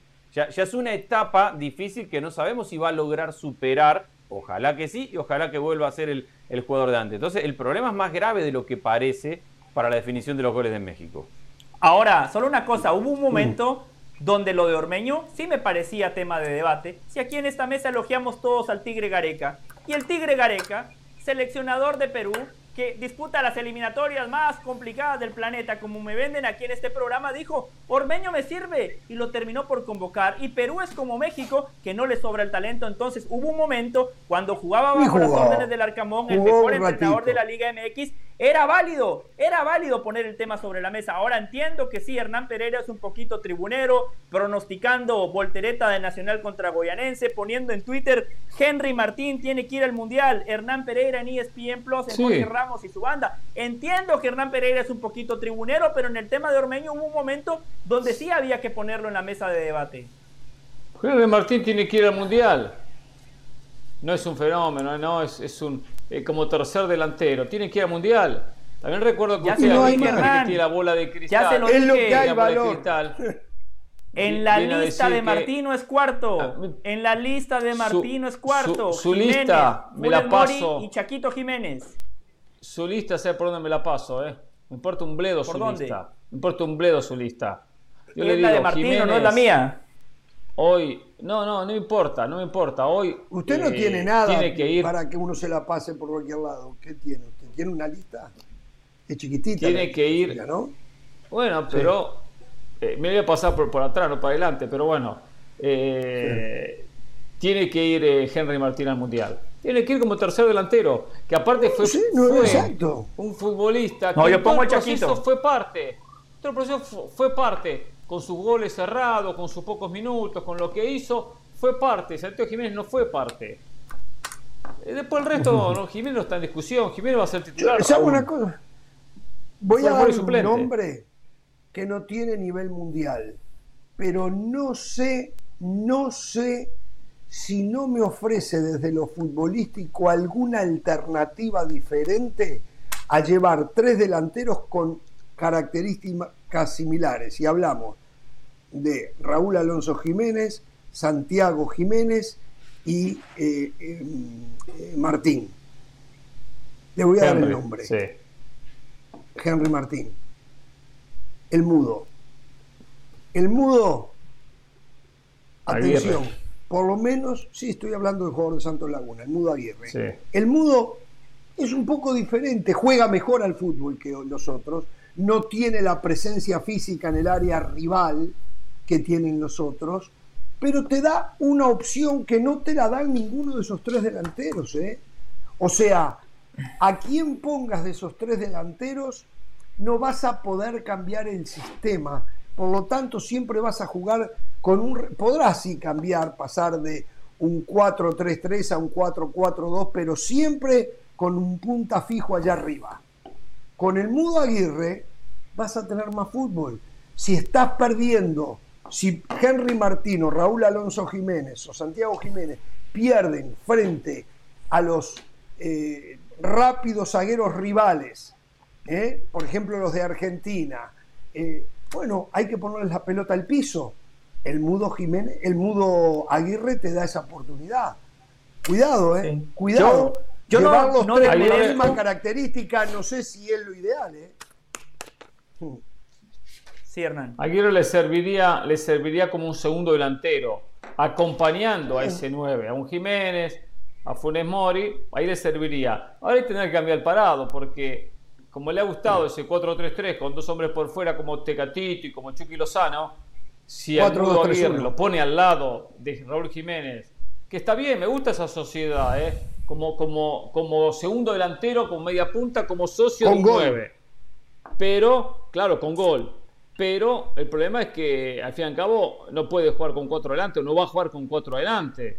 Con, por fuera Te- Tecatito y por el otro lado Hace un Lozano. 4-2-3-1. Hace un 4-2-3-1. Con dos abiertos, por el medio el mudo y de punta uno de los tres. Sí, hay con una posibilidad, sí, sí, hay una posibilidad. con dos Sí, contenciones. aunque claro, después tiene que darle a Tecatito y a Chucky Lozano mucha obligación de marca para apoyar a los dos del medio, ¿no? Que no es lo que ha A utilizado. ver, tiene que tener un plan, Pero sí, tiene que tener un plan de urgencia. A ver, eh, arranca Exacto. México. cla- México arranca con Polonia. Eh, supongamos que empata, no sé, que, que no saca el resultado de México que tiene que sacar. Segundo partido está perdiendo Sí. con Argentina. Tiene que tener un plan de emergencia en ese momento para decir, a ver, ¿qué hago en este momento para ir a buscar el partido? Más allá del 4-3-3 con Tecatito, el Chucky y con Raúl Jiménez. ¿Qué hago? ¿Cambio a Raúl Jiménez por Santi Jiménez? ¿Cambio a Raúl Jiménez? ¿O cambio algo en el equipo para tener un plan de emergencia en una situación donde ves que se te está yendo el mundial. Creo que Martino debe contemplar esa situación de decir, eh, va a llegar, puede llegar un momento donde el mundial se me esté yendo y tengo que mandar un cambio, una señal, un- un- una variante, una forma distinta como para ver si me puedo volver a meter en, en la Copa del Mundo. Y eso es un análisis que me imagino Martino y su cuerpo técnico deberían hacer. Dos Bueno, cosas. Yo eh, no, no, no voy a sí, despreciar esa variante táctica y futbolista que ustedes ofrecen.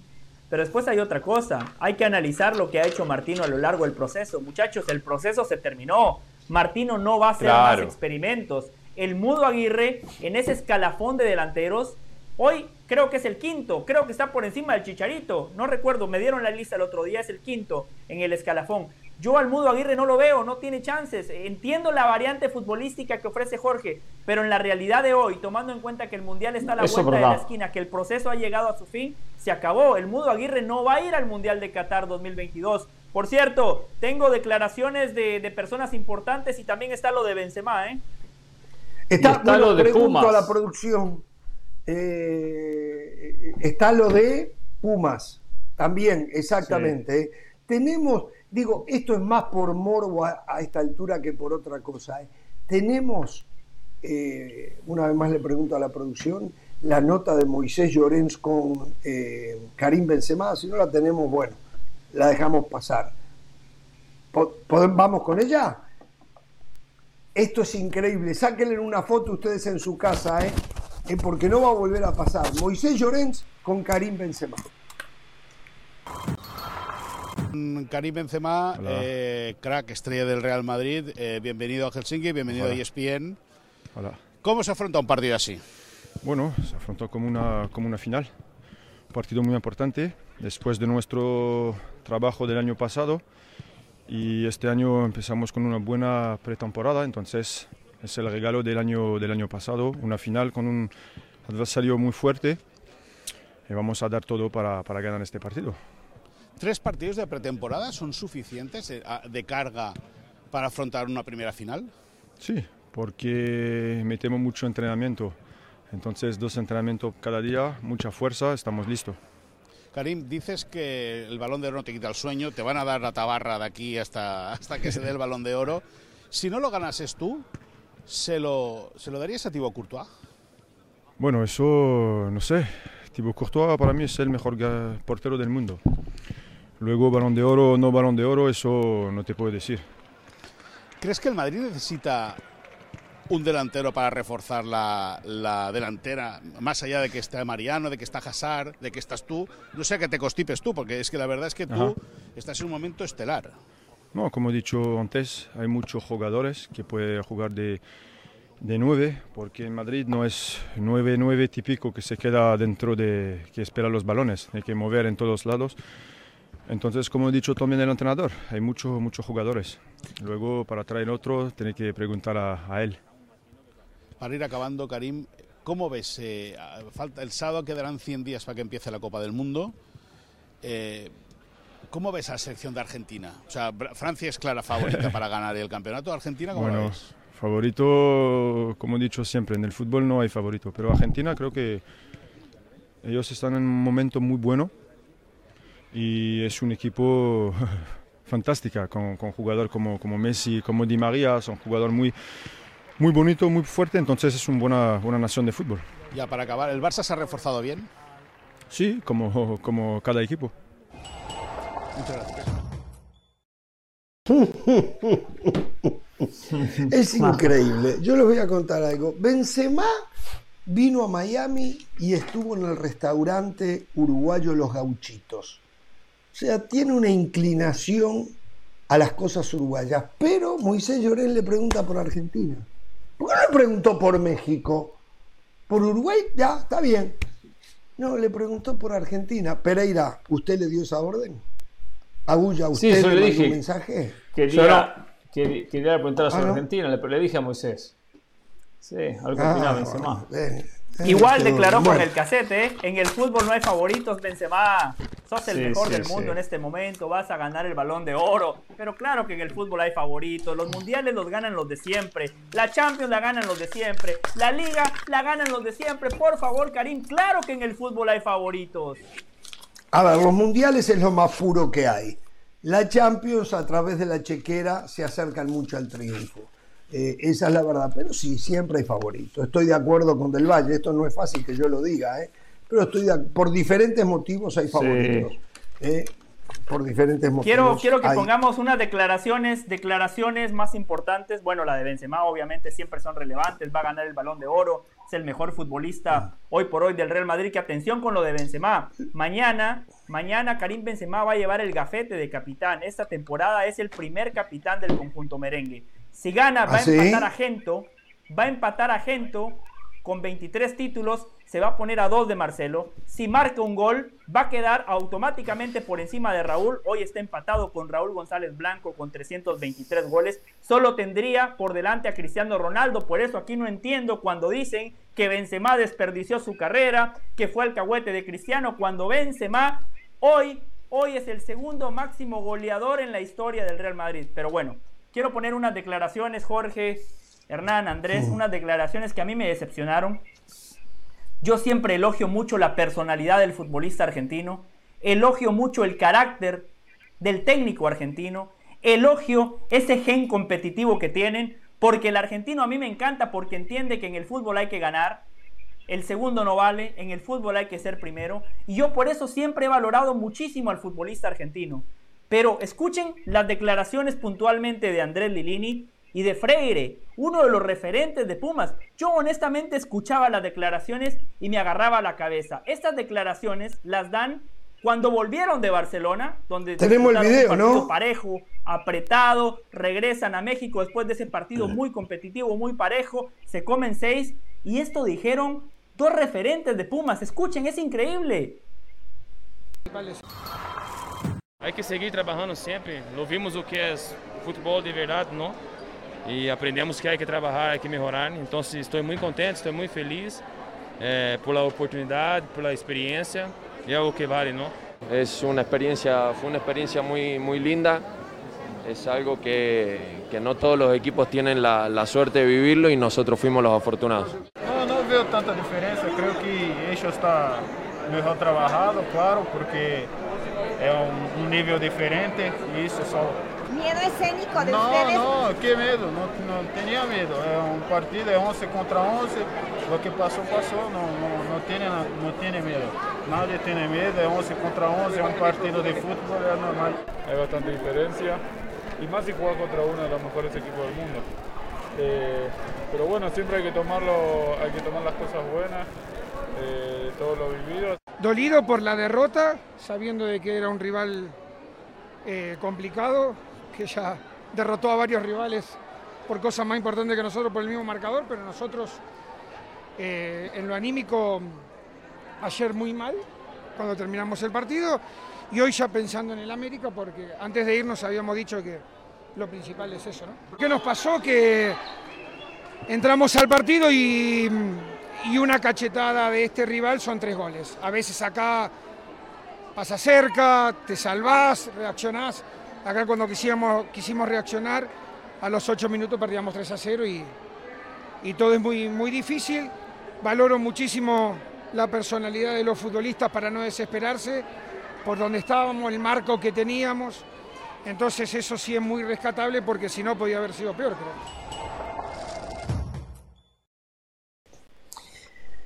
Ah, la verdad que, que sí. Sí, Jorge, dele. Sí. No, digo, las declaraciones, está bien, le buscan el lado positivo. No, no reconocí a todos los que hablaron, a Toto Salvio sí, y después Andrés Lilini. Los primeros Diogo, Meritao, Diogo y Meritao también. Los dos, los dos brasileños. Eh, la verdad, yo el partido, reitero, no lo vi, jugaba Danubio a esa hora, pero eh, digo, esperar seis goles de diferencia entre Barcelona y Pumas no es una locura. Eh, la realidad es que hay diferencias siderales en cuanto a las condiciones futbolísticas de uno y otro equipo. Eh, yo qué sé, la, pretemporada de, Barcelona ha sido muy, pero muy buena. No sé si sirve como termómetro para indicar lo que va a ser a lo largo de la liga, pero digo, pero aquí el tema es otro, Jorge. Aquí el tema es otro. No, está bien. No, exacto. El tema es, el tema es aceptar, por lo menos mostrar vergüenza, por lo menos decir eh, no es posible. pero eh, hay una realidad. pero, pero es vender humo eso. Eh, de, hecho, de, esa, de esa venta de humo que se hace, de que no hay que competir mejor, hay que ir al Camp Nou a mostrar lo que es la Liga México, son los representantes. Es una venta de humo que termina en críticas totalmente innecesarias. Por 300 mil dólares, por 300 mil dólares, Andrés. Porque la, realidad, por la realidad, mil dólares cada uno elegirá si lo quiere hacer o no, pero, pero el, el problema es si alguien esperaba que México fuera o que Puma fuera a representar la Liga MX y a jugar la final de su vida y a era un partido amistoso y, le metieron dos goles en cinco minutos y ya está, y se acabó el partido. ¿Y qué mensaje? ¿Qué van a venir y decir, nos dolió, estamos hundidos, pensamos que le podíamos ganar al Barcelona en Camp Nou porque nosotros tenemos... No, no, no, Nada, los bailaron porque hay una diferencia gigantesca. Y los bailaron. después del discurso puede vender el humo que quiera, pero la realidad del fútbol en la cancha te pone en el lugar que está cada uno. el Barcelona consiguió 800 millones de euros y una chequera grandota así. Mientras que claro. no, eso, eso no se discute. Ahora no, eso no se discute. Eh, Barcelona le pasó por encima, le hizo 6 porque le hizo precio. Porque a minuto Podría 18 haber ganaba 4-0. Sí, estamos de acuerdo. Podría haber exacto, minuto 9 le marca 3 goles. Después ya Barcelona dice, listo, acá le quito el pie de acelerador porque le estoy pasando por encima. Aparte de una invitación a una, a una copa que siempre organiza, entonces, listo, no, no, lo, no le meto más goles entra Aubameyang segundo tiempo con ganas de marcar y él marca su gol. Después también Frankie de Jong, pero, pero ha hecho mayor cantidad de goles. Es lo que digo que el futbolista cuando llega después de un partido donde perdió por paliza, por paliza, por lo menos no sé si no, fue muy positivo, fue muy lindo, ¿eh? Fue muy lindo, fue muy positivo, estuvimos ahí, la verdad, una gran experiencia. Pero perdió por paliza contra el Barcelona, Hernán, y en el Camp Nou, en un partido amistoso, no le ganó Yolos un partido por paliza. No me importa. ¿Qué, va a decir? pero, pero paremos con lo de vender humo, ¿qué va a decir? Planeamos mal el partido. no, no hablar del paseo que tuvieron que conocieron Barcelona, conocieron el Camp Nou o, intercambiaron camisetas con los jugadores del Barcelona. Decir que, o sea, ¿quién quiere ser humillado de esa manera? 6 a 0 con un equipo que no quiso hacer más goles. Porque le, hacía 12 si se proponía. O sea, el problema, el problema es vender el mensaje que se podría haber competido a otro nivel. Porque al final no, de cuentas todos coincidimos. Sí. Sí, hay, hay, hay formas formas. está, perdón que terminen, hay, hay un rumor que quiero compartirlo con ustedes. Termine, José. No, no, no, las declaraciones, estoy feliz, feliz. Fue una linda experiencia, una linda experiencia. Por favor, hiciste el ridículo, te humillaron. Entiendo que bajo ningún motivo yo iba a pronosticar una victoria de Pumas en el Camp No, por supuesto, era lógico que el Barcelona ganara, pero por favor, competió un poquito el América. El América enfrentó al City de Guardiola y perdió, perfecto, pero le hizo partido. Perdió contra el Chelsea, sí, perdió lo normal, pero le hizo partido. Le empató al Real Madrid de milagro, sí, pero le hizo partido. Uno esperaba un poquito más de Pumas, un equipo de los grandes de México, un entrenador como Lilini que lo ha hecho muy bien. Pero cuando declara lo que declara, justificando la derrota, diciendo ah, a otros equipos el Barcelona. No, pero no va a hundir a su equipo. Y el Barcelona también se ha comido pero no, pero Muchachos, tengo algo, tengo algo, ¿eh? Tengo algo que es casi de sirenas, ¿eh?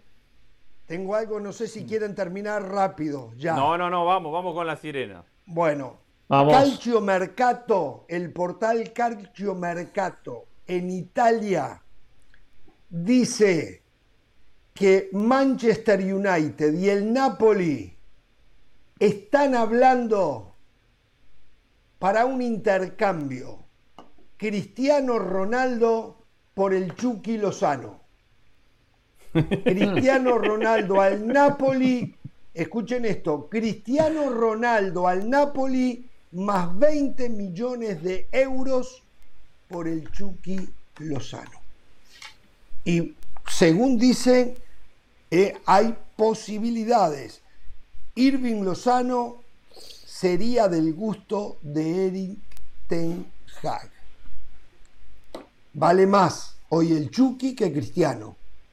Por eso el perdón, Manchester perdón, ¿cómo, United, O sea, el Manchester United tiene que pagar los 20 millones de euros. O sea, correcto, da, da ah.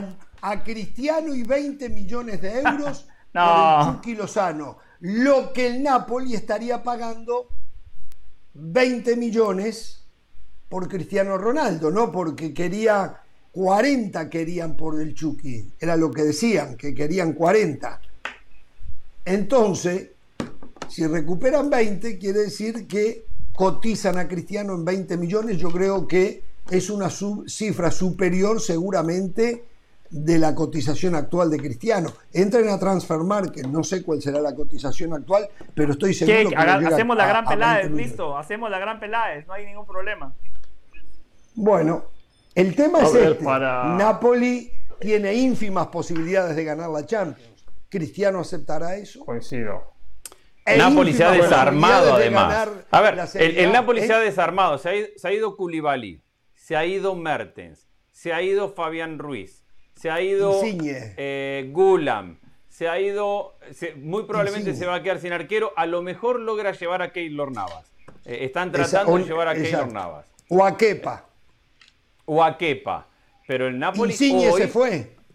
Insigne se fue. El, el Napoli hoy luce disminuido con respecto a la temporada pasada. Sumado a que el Napoli está en el bombo 3 de la Champions. O sea, ya de por sí va a tener problemas para superar la primera fase de Champions, salvo que le toque el Eintracht de Frankfurt en el, en el, en el, en el primer sorteo, pero si no la va a tener bastante difícil.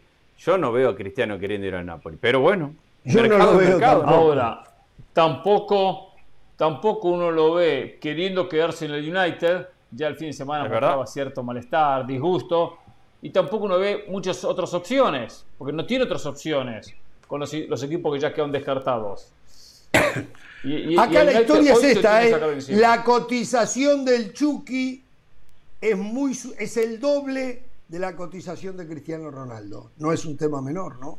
La diferencia está en la edad. Cristiano tiene 37, el Chucky tiene 29, creo, ¿no? O 30. No me acuerdo. Sí, igual, claro.